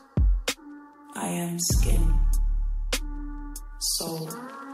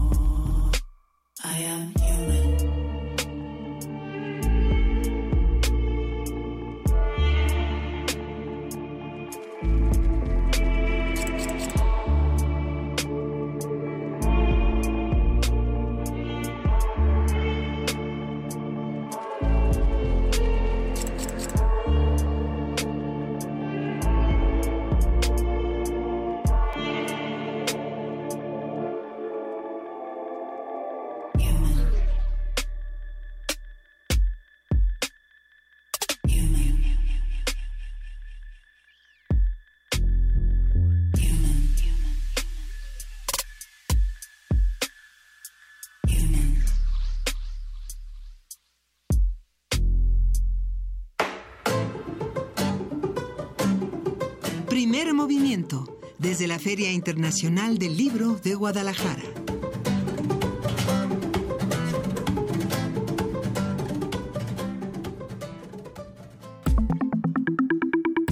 La mesa del día. El sexismo a través del lenguaje es una práctica que la discriminación social eh, realiza desde muchos ángulos y en muchos ámbitos. Uno de ellos es la lengua que contiene multitud de expresiones eh, sexistas y discriminadoras. En el marco de la FIL Guadalajara, Concepción Compani, investigadora emérita de la UNAM, que además, bueno, cómo nos encanta platicar con ella aquí en Primer Movimiento, eh, ella ofrecerá una charla que tiene como eje principal conocer si el lenguaje incluyente ayuda a evitar la discriminación. Ah, cómo nos vamos a pelear y qué rico va a estar. Pero bueno, va a estar Para- interesantísimo. Para, para la filóloga y miembro de número de la Academia Mexicana de la Lengua y miembro del Colegio Nacional, la discriminación se elimina con acciones y decisiones iguales ante circunstancias iguales. Se aminora y elimina con educación. No se aminora ni menos se evita forzando la historicidad de la lengua. Concepción Compani Compani estudió licenciatura, maestría y doctorado en Letras, Lingüística Hispánica en la Universidad Nacional Autónoma de México. Es autora de ocho libros y editora de 28, además de haber escrito más de 100 artículos especializados y ponencias múltiples en congresos. Sus áreas de trabajo son la sintaxis histórica, la filología y la teoría del cambio gramatical. Y como siempre, querida Concepción, es un gusto que nos acompañes. Muy buenos días. El gusto es mío, muchísimas gracias. Eh, Luisa, muchísimas gracias Juan Inés, muchísimas gracias Miguel Ángel, para mí es un placer. Y bueno, y además, pues muchísimas gracias por interesarse en los temas que me interesan. Ahora, ahora sí nos vamos a pelear todos contra todos, Eso todas contra espero. todas. Qué bueno. Yo espero A que ver. esta noche salgan todos enojados, pero cuando digo todos es genérico, ellos y ellas. No decimos todes, todos, No, todix. eso es un, perdón, lo puedo decir, eso es una tontería. Eh, eh, los manuales de, voy a empezar, nadie me ha preguntado nada, pero pues ya suelto el ratón. Los manuales de corrección política para no discriminación, la SEP eh, ha, ha emitido algunos, eh, sobre todo la Secretaría de Gobernación y sindicatos, no solo de México, sino también en España, en Venezuela, dicen cosas como que eh, andro- eh, todos tenemos pensamientos, es totalmente ocultar a la mujer y que es eh, androcéntrico. Bueno, voy a decir que no digan tonterías, por favor. O sea, más bien el, masculino ese, no es masculino. En lengua española el masculino no es masculino. Es un género indiferente al género. A ver si nos, en- nos cabe en la cabeza. Históricamente hay más palabras acabadas en O, pero es un accidente porque el neutro latino y el masculino latino tenían una U final, más bien tenían uno tenía S final, el otro tenía M final, eh, cornus los cuernos eran mas- eh, neutros. ¿Por qué concebían así el mundo? Pues quién sabe. Y vi- virum era masculino y por azares del destino se esas dos formas se juntaron, dieron O final, se abrieron, la U se abrió no y hay más Os, pero es totalmente arbitrario. Eh, bueno, me voy a atrever a decir, y esto ya va a escandalizar a todo el mundo, que el único género que puede hacer exclusiones, o sea, si yo quiero, yo puedo dejar fuera a Miguel Ángel, es, eh, si yo te pregunto cuántas hijas tienes, eh, o estuve con ellas, Miguel Ángel no está. Pero si digo estuve con ellos, Miguel Ángel sí está con nosotros. Eso es así. O sea, el masculino no es masculino. Lo que pasa es que, bueno, evidentemente, si se reconstruye y se, eh, se reelabora la lengua y se, queremos hacer cosas, pues como es arbitrario las podemos hacer. Lo, lo que, lo que está diciendo Concepción es que decir todos sería más incluyente que decir todos y todas o todas. Mira, Sí. para mí todos es el masculino El genérico. indiferente genérico. Y empezar, todos y todas, a mí me enoja por qué tienen que ir los hombres por delante, porque en el momento que desdoblas, entonces sí adquiere su carácter Claro. genuinamente de género. Ajá. Hay, hay una discusión interesante que se ha dado en nuestras redes sociales a lo largo de, de los años ya de Sí, primer sí. movimiento y, y- y se ha dado por muchos radioescuchas que, que hacen comunidad con nosotros que me parece que tienen opiniones muy válidas, que decían, a ver, Sí. lo que no se nombra no existe. ¿no? Mira. ¿Qué- ¿Y qué pasa ahí? Ah, Decían, es que sí tienen que decir eh, todas, todos, y había quienes decían, a ver, no, y, y se ponían radicales y nos decían, Sí. entonces, ¿qué tengo que decir? Tenedor y tenedora. Eh, Las dos, las dos Como pregunta opiniones... José, José Alanís, debemos decir feliz Navidad y feliz Navidad. La- las dos opiniones tienen planteamientos interesantes. Mira, ¿Qué pasa ahí? Y son y las dos hay que atenderlas. El lengua- eh, la característica, esto es cierto, lo que no se nombra no existe, eso está en Juan. En el principio fue el verbo, es la palabra, y una vez que está la palabra, existe la cosa, en pues- puesto que la puedes conceptualizar y existe. Vamos a ver. La lengua se caracteriza por ser absolutamente, eh, no la lengua, los signos de la lengua eh, son arbitrarios. Es una herencia histórica de rutinas y es una absoluta arbitrariedad. Esa arbitrariedad nos permite ser seres simbólicos, eh, nos permite que el significado vaya por un lado, eh, el significante, o sea, la forma en cómo suena aquello vaya por otro lado, podamos hacer metáforas múltiples. eh, entonces, lo que es cierto es, vamos a ver, voy a tocar un punto central. Que a mí me digan presidenta de la Comisión de Lexicografía, eso no me hace igual. Lo que me hace igual, o que te digan arquitecta, no me hace igual. Lo que me hace igual es que ante circunstancias iguales yo tenga las mismas oportunidades de trabajo y me paguen igual. Y si soy mejor, me paguen mejor.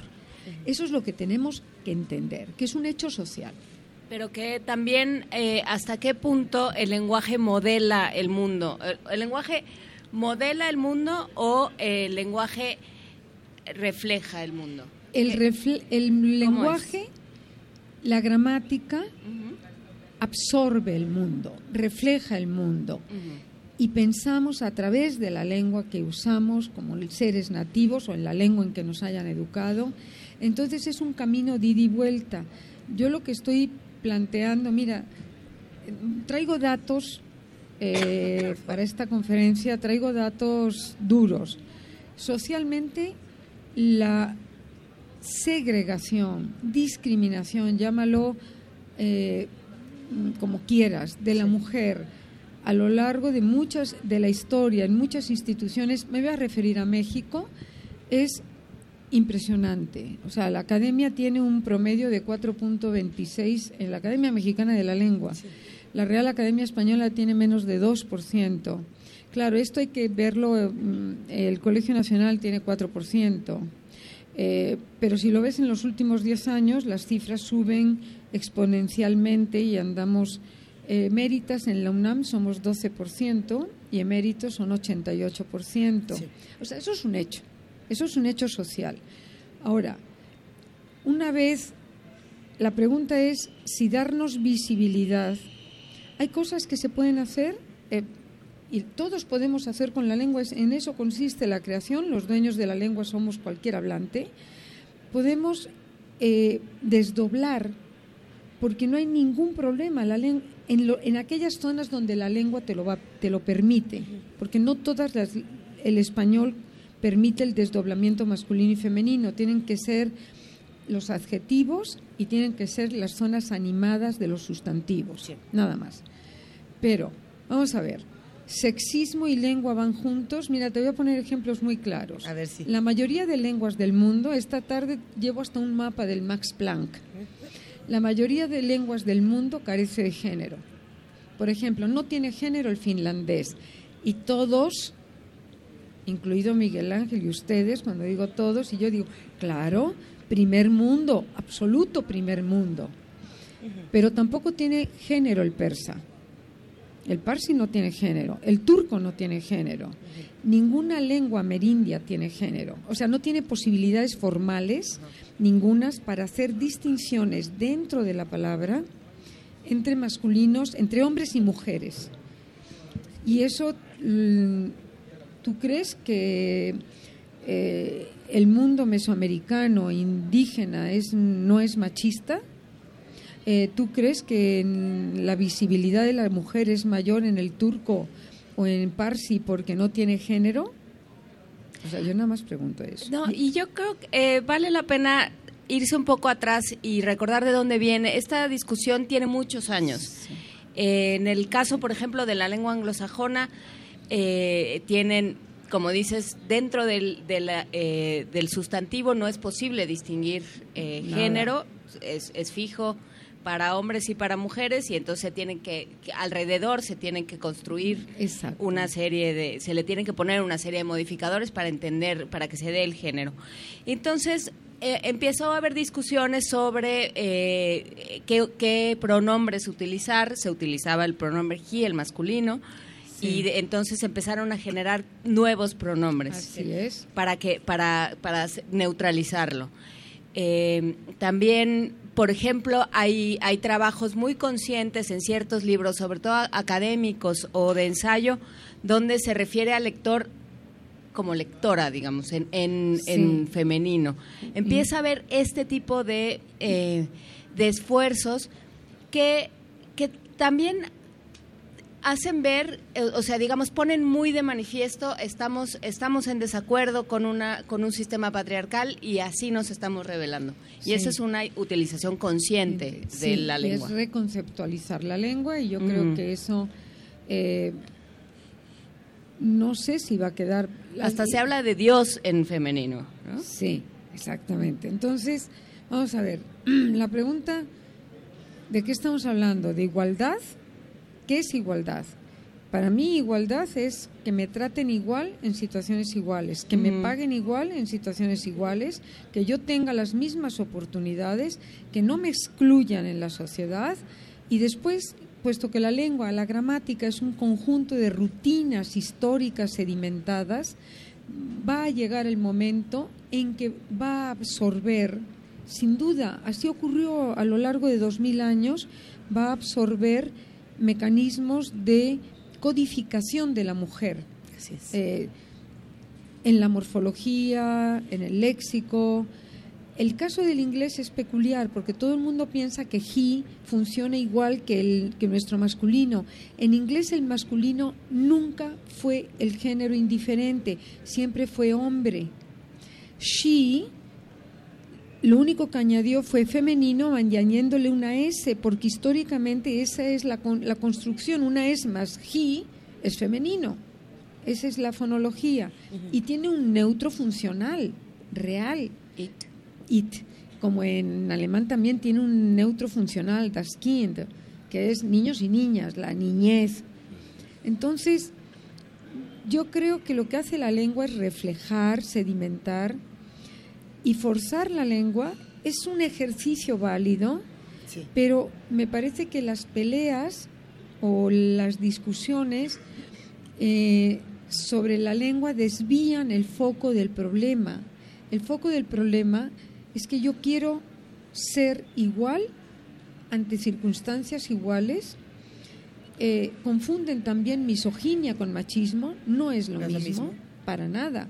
Misoginia es alguien que eh, te marca y te dice, no puedo decir lo que te dicen, eh, y te, te odian, eso es. Y machismo es un señor que te dice encanto, preciosa, pero después te pone la bota. Si tengo que elegir, no elijo a ninguno, pero prefiero al misógino, porque sé que me voy a cuidar de él. El machismo es terrible porque te dicen eh, mm, requiebros de amor y después eh, te, te obstruyen el camino. No.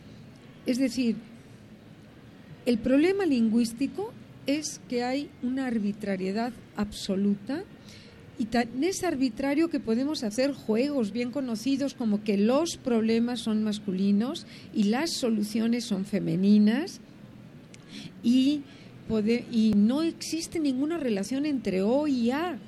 La mano acaba en O y es el eh, femenina, el piano acaba en O y es masculino. Y si yo, no sé, yo les pregunto a ustedes, ¿cómo dicen para decir soy una víctima? Tú, a, a ustedes no, mujeres. Miguel a Ángel ti, Quemain. ¿quieres ser un víctimo? una víctima. Ah, bueno, ya. Las víctimas son femeninas. Y no tiene, de veras, no tiene que ver la victimización en esa palabra con la historia. Ahí es, es muy interesante. Cuando Marguerite Yourcenar entró a la Academia de la Lengua Francesa, Marguerite Yourcenar entra a la Academia de la Lengua Francesa, y el discurso del presidente de la Academia en ese momento es que le dice, es la primera mujer que ha entrado a la Academia de la Lengua, y ella responde, no, la literatura no tiene una, una, huella.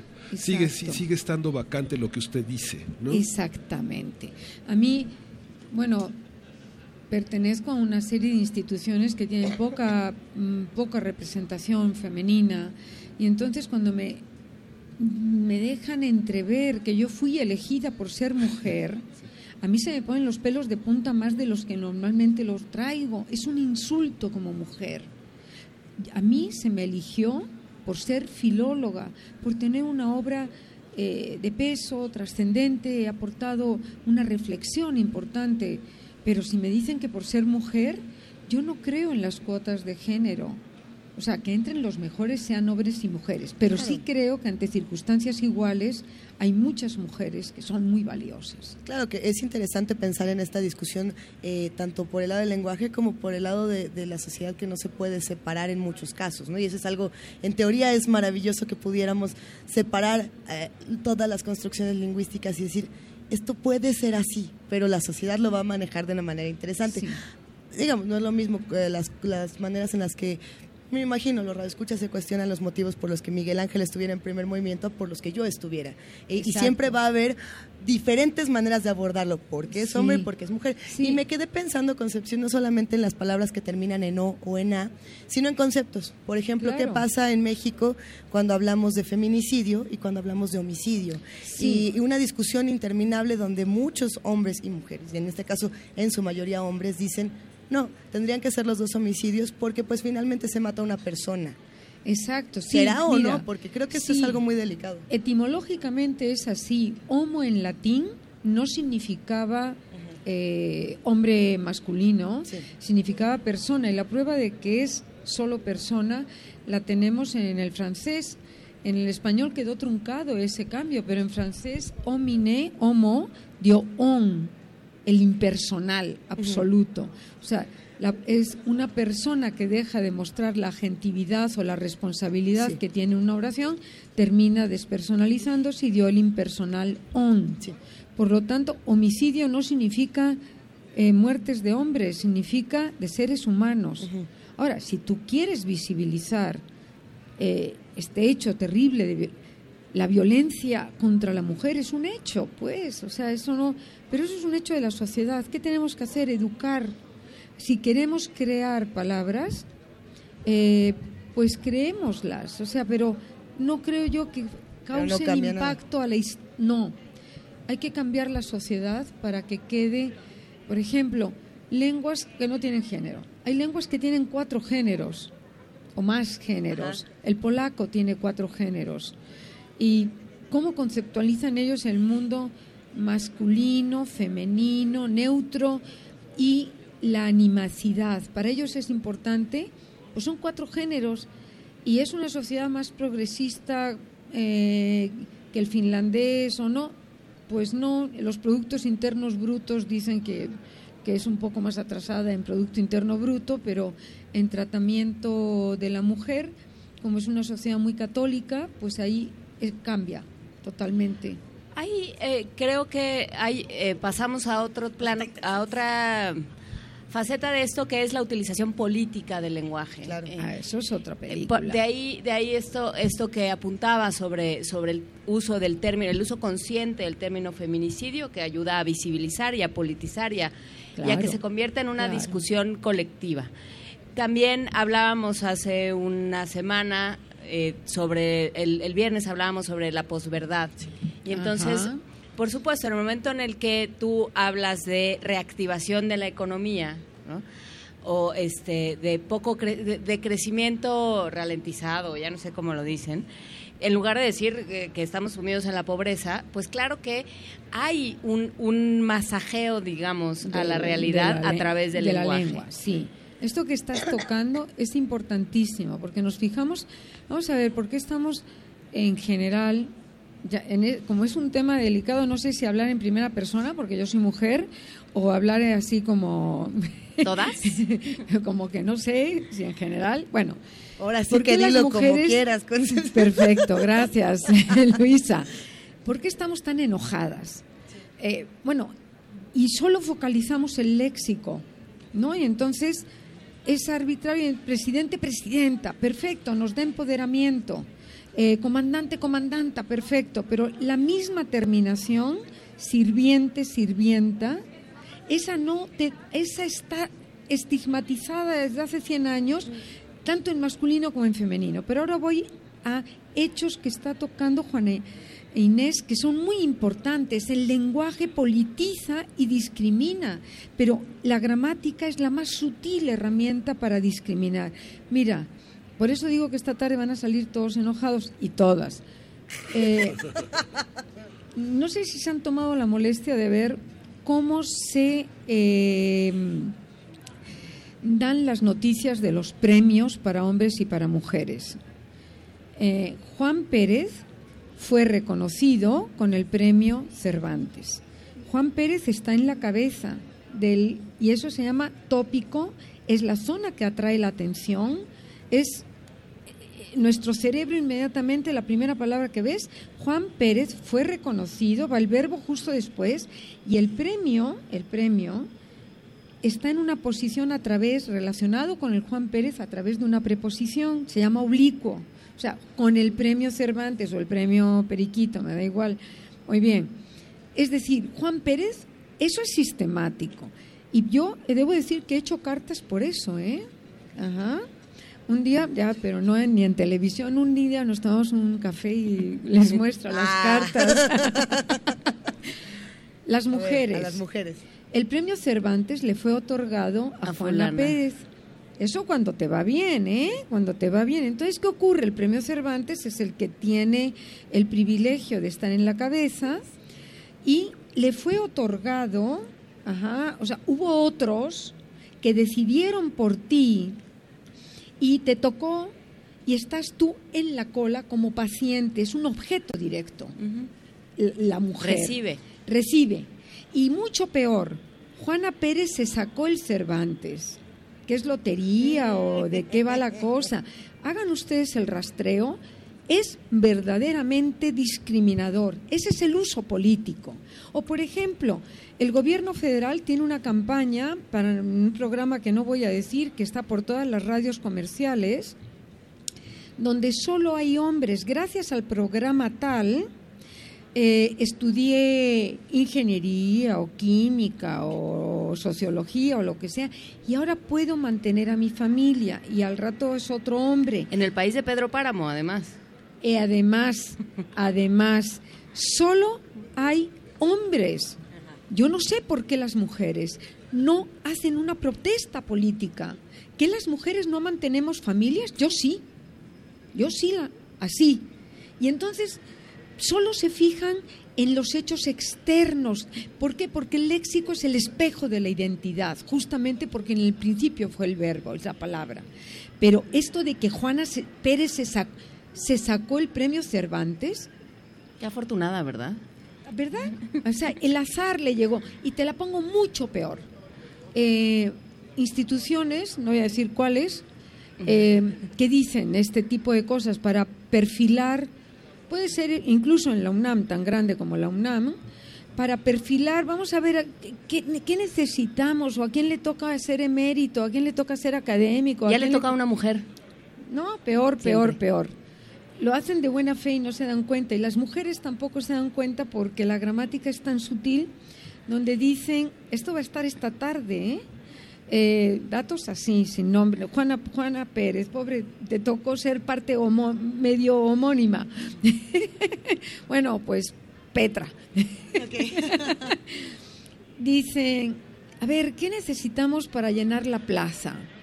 Un biólogo, un neurólogo, un arquitecto, un antropólogo, un arqueólogo o una mujer académica. No, Sí, de lo que haya. no de lo que caiga, Sí, de lo que total, haya. pues para cubrir esa cuota de género y ponerlas en paz y que se queden contentas. No, yo ahí sí brinco, pero hasta hasta el techo, ¿eh? Que además es muy impresionante. El otro día alguien hacía el ejercicio. No ha cambiado eh, radical, o sea, no ha cambiado de manera muy sustantiva la, la proporción de hombres y mujeres en educación básica y media. Ya la superior es otro tema, pero, pero sigue habiendo la misma proporción que hace 60 años. ¿Y por qué? Porque hay una también tenemos que ver cuál es la responsabilidad que tenemos hombres y mujeres para educar a nuestros hijos. Tradicionalmente se ha educado de manera distinta a la mujer para atender eh, al hermano, al padre, a quien quieras. Eso es un problema. Esta tarde traigo hasta video y, y canciones que son de un machismo profundo y no, y encima se vuelven éxitos de mundiales. Eh, la canción puede ser malísima, pero venden y el video que acompaña a la canción es de dar horror. Podemos hablar de Maluma como embajador de UNICEF, por ejemplo. ¿no? O sea, entre otros muchos. O sea, porque hay esta idea de, de no darse cuenta. Exacto. Y hay este otro término que se ha utilizado mucho del machismo benevolente. ¿no? Ese, ese, es, por ese es el que te digo, ese da miedo. Ese machismo benevolente yo no lo quiero porque te machacan igual, no, te machacan peor, te machacan peor. Prefiero un misógino porque sé que me voy a cuidar de él. Mira, eh, ahora, esta visibilidad puede ser llevada en el lenguaje a extremos, que no debo ponerle ningún adjetivo, pero en aras de esta visibilidad femenina se han reescrito algunas eh, constituciones latinoamericanas. Eh, traigo ejemplos de algunas. Eh, la más, más impresionante, de tener ciento y poco de páginas, pasó a tener 500. Y para decir algo tan sencillo como que para tener un puesto de representación en la República Bolivariana de Venezuela hay que ser venezolano de nacimiento, donde yo entiendo que no me, yo no me, yo si fuera mujer nacida en Venezuela no me sentiría excluida. En aras de la de la visibilidad femenina, la Constitución subió a unas 500, 600 páginas, porque hoy voy a leer un pedacito. La nuestra también comete errores, algunos. Eh, bueno, para mí es un error. Dice, eh, en la República Bolivariana de Venezuela, todo hombre y toda mujer que quiera acceder al puesto de presidente o presidenta, de diputado o diputada, de alcalde o alcaldesa, de regente o regenta, de mm, vicerregente, vicerregenta, viceministro, viceministra, todo desdoblado, imagínate la creación literaria, toda desdoblada, pierde la fuerza, somos seres simbólicos gracias a la arbitrariedad. Pensemos nada más en Funes, el Funes el memorioso. ¿Por qué se muere Funes? No porque acumule memoria, porque le falta el rasgo fundamental de ser humano, que es que no puede abstraer. Y si no puedes abstraer y simbolizar, no puedes hacer metáforas. Y las metáforas, nos apropiamos todos de las metáforas, y yo puedo decir, me permiten, por mis huevos y obviamente que no lo tengo. El error lo es decimos pensar... seguido aquí. Sí, sí.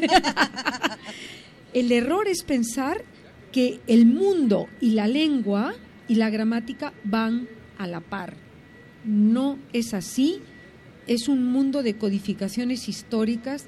Cambiemos, eduquémonos todos, eduquemos a todos y todas, y entonces yo estoy segura que no lo veremos nosotras, eh, ni tú, eh, ajá. eh, estoy segura que en 60 años dos, se requiere para que un cambio se sedimente, se requiere que pase en general de abuelo a nieto, dos generaciones. En la ter, o sea, el nieto, que es la tercera generación, ya está haciendo el cambio. También hay cambios por decreto, ¿no? Esos suelen no quedar. La prueba de la historia de la lengua es que hubo muchos cambios por decreto, eh, la prueba es Cataluña. Y no Cataluña nadie les hizo caso. Nadie les hizo caso a esos decretos porque la lengua no se norma como si fueran leyes.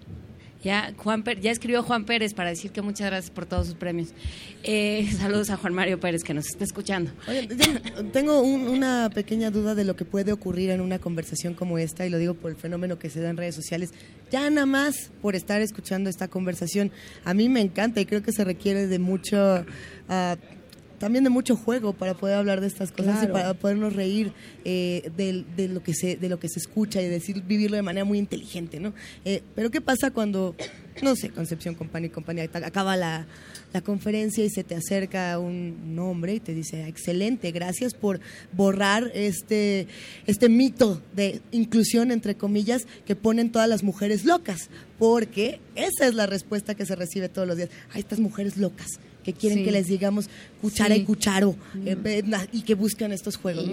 ¿Qué se hace? ¿Cómo se le contesta a estas personas que dicen, sí, pues, ah, las mujeres están locas y nada más quieren que se les diga en el lenguaje? Eh, lo que hay que decirle es, mire, yo lo invito a que sí respete a las mujeres, a que las incluya, a que las haga sus iguales. Las cifras que yo traigo son solo de instituciones de gobierno. Voy a dar Sí. unas poquitas.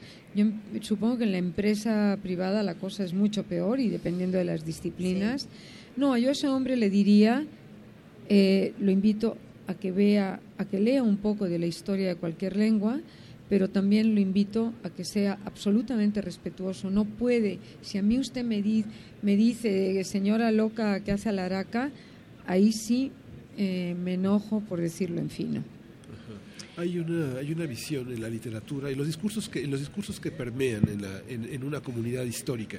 Uno es, son la, las- la literatura, los cuentos, los poemas, pero otros son las canciones. ¿no? Por ejemplo, se discuten mucho las, las canciones más populares. Pienso en, en Arjona, ¿no? las metáforas de Arjona o de Vicente Fernández o de la música más popular, Juan Gabriel, por ejemplo. José Alfredo Jiménez. ¿Qué tanto permean en, la, en, en- en los hablantes? ¿Qué tanto son modificadores? ¿Qué operaciones hay en la lengua, en la gramática? ¿Cuál es el legado de eso? Mm, Yo creo, bueno, la- eh, pensemos en José Alfredo, ¿no? Por ejemplo, eh, José Alfredo está pasando a pasos agigantados de ser lírica popular, que es aquella que tiene todavía derechos de autor, a ser lírica tradicional, que es apropiada por el pueblo, la reconstruye y la puede cantar y luego haces la broma de que, ay, se equivocó José Alfredo cuando la está cantando porque tú la cantas de otro modo. Yo creo que no inciden tampoco en mucho. Eh, por ejemplo, yo he visto, eh, hace poco en el Colegio Nacional di un, hicimos un experimento muy interesante de gramática y, con- y canción popular, donde vi, analicé mecanismos de despersonalización, de cómo te haces para lo oscurito, hablando en plata, y cómo te acercas al interlocutor para conseguir lo que quieras del interlocutor. La lengua tiene de ambas estrategias muchas, solo con canciones eh, populares.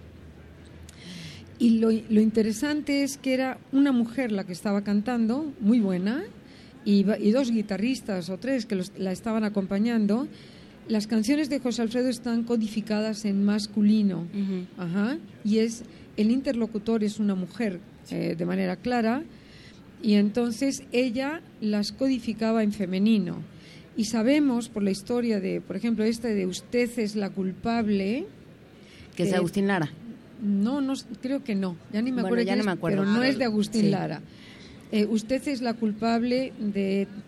Originalmente es usted es el culpable y es una eh, relación de homosexualidad. Ajá. Entonces la canción popular tiene la flexibilidad de que pasa a ser tradicional, el pueblo se la apropia y la recodifica en masculino o femenino. Ahora, ¿qué tanto incide esto en visibilidad de la mujer, machismo, machismo eh, tolerante y todo eso? Yo creo que poco, yo creo que la lengua, las lenguas tienen unos mecanismos de sedimentación. Mira, eh, muy claro, España está perdiendo el usted por minutos. Eso fue un cambio político clarísimo. Muere Franco, entra la Constitución, entra Felipe González. Felipe González como presidente pues era andaluz y eh, se pone de moda algo que en aquel entonces eh, brincaba mucho, que hablaba de vosotros, de le tuteaba a todo el mundo. No hay que olvidarse que ese señor Felipe González eh, estadista, es de Sevilla, que es un tratamiento tradicional, hablarte de tú. Bueno, y entonces se puso de moda. Pues ya llevamos cuánto, del año 78, 80 para acá, ¿cuánto es? 38 años. 38 años, empieza, empieza apenas a verse el tuteo generalizado, porque es un cambio de los que se llaman desde arriba, porque da prestigio, porque es un político. Pero hay cambios que vienen desde abajo y a lo mejor tardan 80 años. Este de las mujeres eh, viene desde arriba y a lo mejor eh, se genera más rápidamente. Y yo creo que hay que dejar en el, man- en el tapete, en el mantel, en, qué, en la mesa. Eh, en No la mesa, nada. en la mesa hay que dejar un problema. ¿Por qué nos molesta tanto la discriminación o el lenguaje aparentemente sexista y no nos molesta otros tipos de discriminación que ponen los pelos de punta? Eh, no seas indio. Los pueblos amerindios, originarios, que construyeron, que son patrimoniales para nuestras culturas, y si ve, los invito a que vean el diccionario de americanismos hecho por la Asociación de Academias de la Lengua Española. Es un diccionario de caja muy grande, de formato muy grande, en letra muy pequeña. Mm. Eso quiere decir que cabe mucha información en cada página.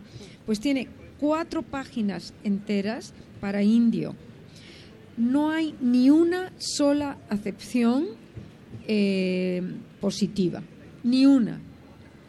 Eso y, está, y desde el diccionario de autoridades, que fue el primero de la lengua, ya hay ahí cinco acepciones negativas. Los indios dejaron muy pronto de ser conceptualizados como originarios de América y rápidamente se les achacaron todo tipo de vicios eh, a su eh, concepto, a su persona. Y bueno, esto que dicen los caribeños, negro pero decente. Eh, a mí eso me escandaliza, ¿eh? El racismo de, de América, por no decir de otros lugares, me escandaliza. Y nadie dice nada. Ajá. O sea, por favor, pensemos en racismos. Son discriminaciones reales, pero como los indígenas no tienen, el- no han, no ha habido una educación que le dé la visibilidad y a estas lenguas patrimoniales, pues nadie protesta, ¿no? Pues Concepción Company, hasta acá dejamos esta conversación que, que seguirás en- hoy en la tarde. Buenísimo. De, de diferentes maneras y que seguiremos teniendo porque bueno son temas de los que hay que ocuparse la, la lengua nunca es inocente la lengua nunca nunca dice sin decir ¿no? Así es, siempre nunca. siempre hay hay formas de, de manifestar posiciones políticas a través del lenguaje muchísimas gracias por platicar con nosotros esta mañana Muchísimas gracias a ustedes, muchas gracias Miguel Ángel, muchas gracias Luisa, muchas gracias Juan Inés. Siempre es un placer venir aquí y dialogar de lo que hago en mi escritorio y ponerlo al público y, y ponernos todos a reflexionar. Gracias. Concepción Company parte, por supuesto, de nuestra universidad y del Colegio Nacional. Gracias Aquí al Colegio Nacional por ponerlo en orden. Muchas gracias, maestra Company. Oigan, y no solamente el lenguaje eh, se politiza y el lenguaje causa estas controversias, el cuerpo femenino de igual manera tiene discusiones importantísimas y Mare, esta rapera, si no me equivoco, zapoteca, en este momento nos va a deleitar con mi cuerpo, mis decisiones.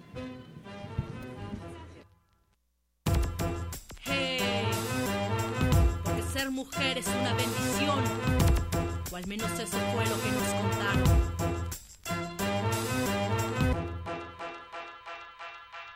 Esta es mi vida, mi cuerpo, mis decisiones. Ya basta que pretendan controlar mis acciones. No es suficiente la violencia que soporto a diario y todavía reprimes mi vagina y mis ovarios. Esta es mi vida, mi cuerpo, mis decisiones. Ya basta que pretendan controlar mis acciones. Es suficiente la violencia que soporto a diario y todavía reprimes mi vagina y mis ovarios. Estás muy lejos de saber lo que significa ser el dolor y la fuerza de una mujer. Así que no pretendas que me comprendes. Si jamás has sangrado, no me mientas que lo entiendes. Es entre dientes tu inclusión y tu equidad. Es solo un lindo discurso, ya sé hasta qué dirás. Primer movimiento, desde la Feria Internacional del Libro de Guadalajara. Y en esta cabina que es toda la Expo Guadalajara, en esta cabina gigantesca que tenemos ahora, donde además, como se dan cuenta, tenemos muchísimas este, conversaciones sucediendo al mismo tiempo, algunas de las cuales controlamos casi ninguna, pero eh, por lo menos la nuestra. Ya está, ya está presente Javier, Javier Martínez, el ahora El en único, su faceta de director del International Board of Books for Young People a leer IBI México. ¿Cómo estás, Javier? Hola queridos, muy bien, muchas gracias. Qué bueno, cuéntanos, ¿a qué viene IBI a la Feria del Libro? Pues mira, venimos a, a varias cosas. En, eh, en principio es una oportunidad para reencontrarnos prácticamente pues con los promotores de lectura, con los mediadores de lectura. Dentro del, del marco de la fila hay una serie de actividades dedicadas exclusivamente a revisar, actualizar estos temas, pero también a hacernos visibles, es decir, vienen por aquí también algunos otros miembros de IBI Internacional que están en otros países. Para el caso de México, nuestra asociación es la, la representante, pero bueno, es buscar ese encuentro, ese diálogo para saber exactamente hacia dónde redirigirnos. Por supuesto, ya ayer estábamos viendo a Patsy Aldana, un montón de, de, este, estrellas de la, de la literatura infantil y juvenil que, bueno, pues conocemos nosotros, conocemos muy pocos, pero, pero que hacen una, un trabajo muy importante. Eh, la labor de IBI no se, eh, se nota por todo el año, por todo el volumen que llevan, pero eh, se, del- se sabe poco de ella. Cuéntanos un poco más. ¿Qué, Pues qué están haciendo? Creo que, que tenemos algún al- un, un tiempo breve, pero me parece que hay que aprovecharlo, ¿no? Y en la mañana, justo antes de, de entrar a un desayuno donde estamos hablando de la siguiente convocatoria del Premio Iberoamericano SM de Literatura Infantil y Juvenil, Sas. donde IBIE es una de las organizaciones convocantes y que ayer se entregó el premio, eh, me- eh, estaba leyendo un artículo de Javier Velasco en la mañana y, y hablaba sobre lo afortunados Ahora, ¿qué dijo Javier los- los lo afortunados que son los niños de esta época, ¿no? Este, Y él decía, en algún momento nosotros hubiéramos querido jugar al médico y tener a las primas para que fueran las pacientes, ¿no? En fin, y, y decía, hoy esta feria es un parque de diversiones temático. En realidad habría que tener muchas vidas, como él dice en este artículo, para leer todo lo, lo, que, lo que ofrece una feria de literatura infantil y juvenil. Y lo que nosotros hacemos en IBI, en uno de los productos, digamos, más emblemáticos es esta guía de libros recomendados eh, que, año con año, desde hace 30 años, viene publicando. ¿no? En un principio fueron tarjetas eh, donde se, se acercaban pues, quienes entonces eran promotores de lectura y hoy les decimos elegantemente mediadores y seguramente habrá otra palabra más. Mediadores. Formadores de usuarios plenos de la cultura escrita, le decimos en otro lado. Exactamente. Agradable. E- ese término solo lo entendemos los que estamos en, en- en esto, pero para, para la gente de a pie allá abajo, ¿no? Entonces, me parece que... Que son los que compran los libros, por cierto, y los Exacto. que los leen. Y entonces esta guía sirve para tirar anzuelos, ¿no? Me parece que, que provocar la lectura y no presionar a los niños y a los jóvenes con la lectura es a través de anzuelos, es decirles, estos libros tienen una recomendación, están dedicados a una etapa lectora y así es como está organizada nuestra guía. La presentamos en FILIC, la, la traemos para esta feria y me parece que es una oportunidad para que aquellos que quieren regalar libros, que quieren acercar la literatura a los jóvenes y a los niños, pues tengan una guía de, de cómo aproximar cierto tipo de libros a cada edad lectora. Creo que es, es interesante hablar de, de lo que se ha podido hacer eh, a partir de IBI. Eh, sin IBI, no, sin la existencia de esta asociación y de, sobre todo de esta asociación en México, no, no existiría la Feria Internacional del Libro Infantil y Juvenil, no existirían estos libros, estas guías de libros recomendados, no existirían, eh, por ejemplo, la, la biblioteca bibliotecas como, como la que existe en Oaxaca y la que existe aquí en México eh, para acercar a los lectores a los libros eh, infantiles y juveniles. Y por supuesto, este, estos nuevos fenómenos de los booktubers, de aquellos que aprenden a recomendar, pues en buena medida aprendieron a recomendar gracias a la labor de mediadores que se formaron en IBI, al trabajo que se hizo en las guías. Es, es una asociación que tiene muchísima historia, pero que también tiene muchísimo trabajo por hacer, Javier. Vienen muchos retos para IBI. Así es, yo creo que justo esa es, esa es la tarea que tengo ahora como director general.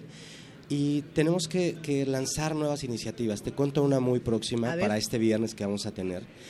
Y vamos a realizar en la sede de Vi México, en la calle de Goya 54 en Miscuac. Que es el un paraíso, hay que decirlo. Autocinema. Entonces, lo que vamos a hacer es un taller de cartón Vamos a invitar a las familias, a los niños que lleguen con sus cajas. Vamos a hacer una cadena de producción para que ellos hagan su propio vehículo. Y vamos a hacer una proyección de cortos franceses. Es una, eh, es, una serie de, de cortos con, con distintas aproximaciones. Dura 50 minutos el programa. Y la idea es que es a través de la lectura, porque el detonador es la lectura y después esta línea de producción para que ellos hagan su vehículo. Terminamos con escritura creativa y después viene la proyección, con palomitas y todo. Este, y me parece que esta es una iniciativa también que nos hace convocar a los niños y a los jóvenes al espacio que tenemos, que es nuestra biblioteca BS, eh, que tiene su, su hermana mayor en Oaxaca. Y me parece que es una oportunidad también para invitar a todo el público a que se acerque. Somos una biblioteca pública con cerca de 30.000 ejemplares de literatura infantil y juvenil. Pueden hacer préstamos, se pueden llevar los libros, en fin. Es una gran oportunidad para A que ver, conozcan nuestro espacio. ¿Esta actividad a partir de qué edades? Es para niños y jóvenes, eh, jóvenes de corazón. Ajá. Entonces, O sea, yo este, puedo ir a hacer mi coche si tú quiero. y tu bisabuela pueden llegar a hacer su vehículo. Ok, excelente. Los niños más pequeños a veces se sienten relegados, eh, eh, o bueno, los papás sobre todo, ¿va? porque los niños más pequeños todavía no saben ni siquiera si pueden entrar a actividades relegando. como estas. Eh, pero IBI lo que también tiene es libros para los más, más, más, más, más pequeños y espacios donde se pueden trepar, colgar, agarrar los libros y, y realmente apropiarse y aprenderse de ellos, ¿no? Que esa es otra Así cosa es. importante. Yo creo que hay una, una gran oferta ahora. También hemos, es- hemos este, buscado eh, dirigir cuáles son las actividades que van de acuerdo a los objetivos estratégicos de nuestra asociación. Entonces hemos escogido una serie de, talle- de talleres que van a arrancar en, en el próximo año. Están organizados ahora por trimestres y hemos buscado que estén incluidas, por ejemplo, el dibujo, la ilustración, la escritura, la inclusión, eh, en fin. Va a haber una, una gran oferta y lo pueden buscar a través de, nuestra, de nuestras páginas. La guía, redes la guía ¿dónde está? La guía la encuentras aquí en la FIL de Guadalajara, la, está para venta. Es- es- ¿Tienen un, un pabellón? ¿Tienen un stand? Todavía no. Eh, tenemos... eh, Entonces tiene uno que perseguir a Azucena que iba por ahí hace rato para que nos dé una guía o qué yo, hacemos? yo creo que... No, no, no, no. Sí, a partir de... de, mm, pues de que arrancó la feria tenemos una participación en el stand de Caniem, Ah, es decir, perfecto. todos aquellos hermanos menores y pobres que no podemos pagar uno de estos stands deslumbrantes, estamos todos eh, agrupados en este espacio. En la Y ahí Cámara encontrar Nacional guía. de la Industria Editorial Mexicana que tiene, sí, justamente un pabellón bastante grande donde exhiben eh, parte de la oferta. Sí, ahí es, digamos, los productos editoriales que tenemos hasta ahora, que son algunos manuales sobre estrategias para promoción de la lectura, eh, la guía y, digamos, esos son los productos que van a encontrar de IBI en este espacio. Bueno, pues eh, recuérdanos tu página, tu, tu página de internet para, para ya irnos porque ya Frida nos quiere echar a todos. Cuéntanos. Muy bien, Frida. Pues nos vamos a despedir diciendo que es www.ibimexico.org.mx. ibby.com.mx ORG. punto org punto MX. IBI de México. Pero no te vayas, querido Javier Martínez, porque te va a tocar decir el mundo de la un- desde la universidad, ahorita que nos despidamos. muy Miguel. Ángel dice, este es primer movimiento, a ti te toca el mundo desde la universidad y nosotros nos vamos a despedir escuchando eh, jazz. A ver, ¿qué vamos a escuchar a continuación? September Net, Netai Tropical Jazz Big Band. Ay, nada más. Y con esto cerramos un día más, transmitiendo completamente en vivo desde la Feria Internacional del Libro de Guadalajara en esta trigésimo primera edición. Gracias a TV UNAM, gracias a Radio UNAM, gracias querida jefa de información Juana Inés de esa. Muchísimas gracias a todos. Vayan hoy a las 8 de la noche a la sala Julián Carrillo a la presentación del libro Damas con Antifaz sobre mujeres en la radio mexicana. 8 de la noche, sala Julián Carrillo. Va a estar muy bien. Gracias querido Miguel Ángel Quemain. Gracias a todos. Esto fue primer movimiento. El mundo desde la universidad.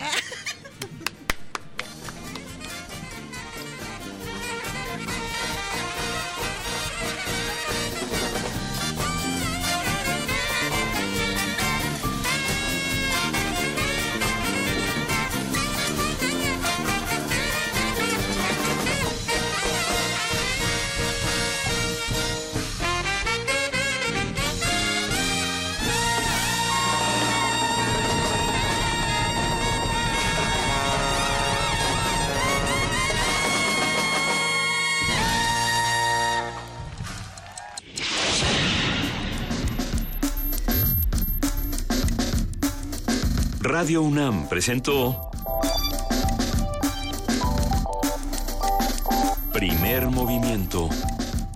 El mundo desde la universidad.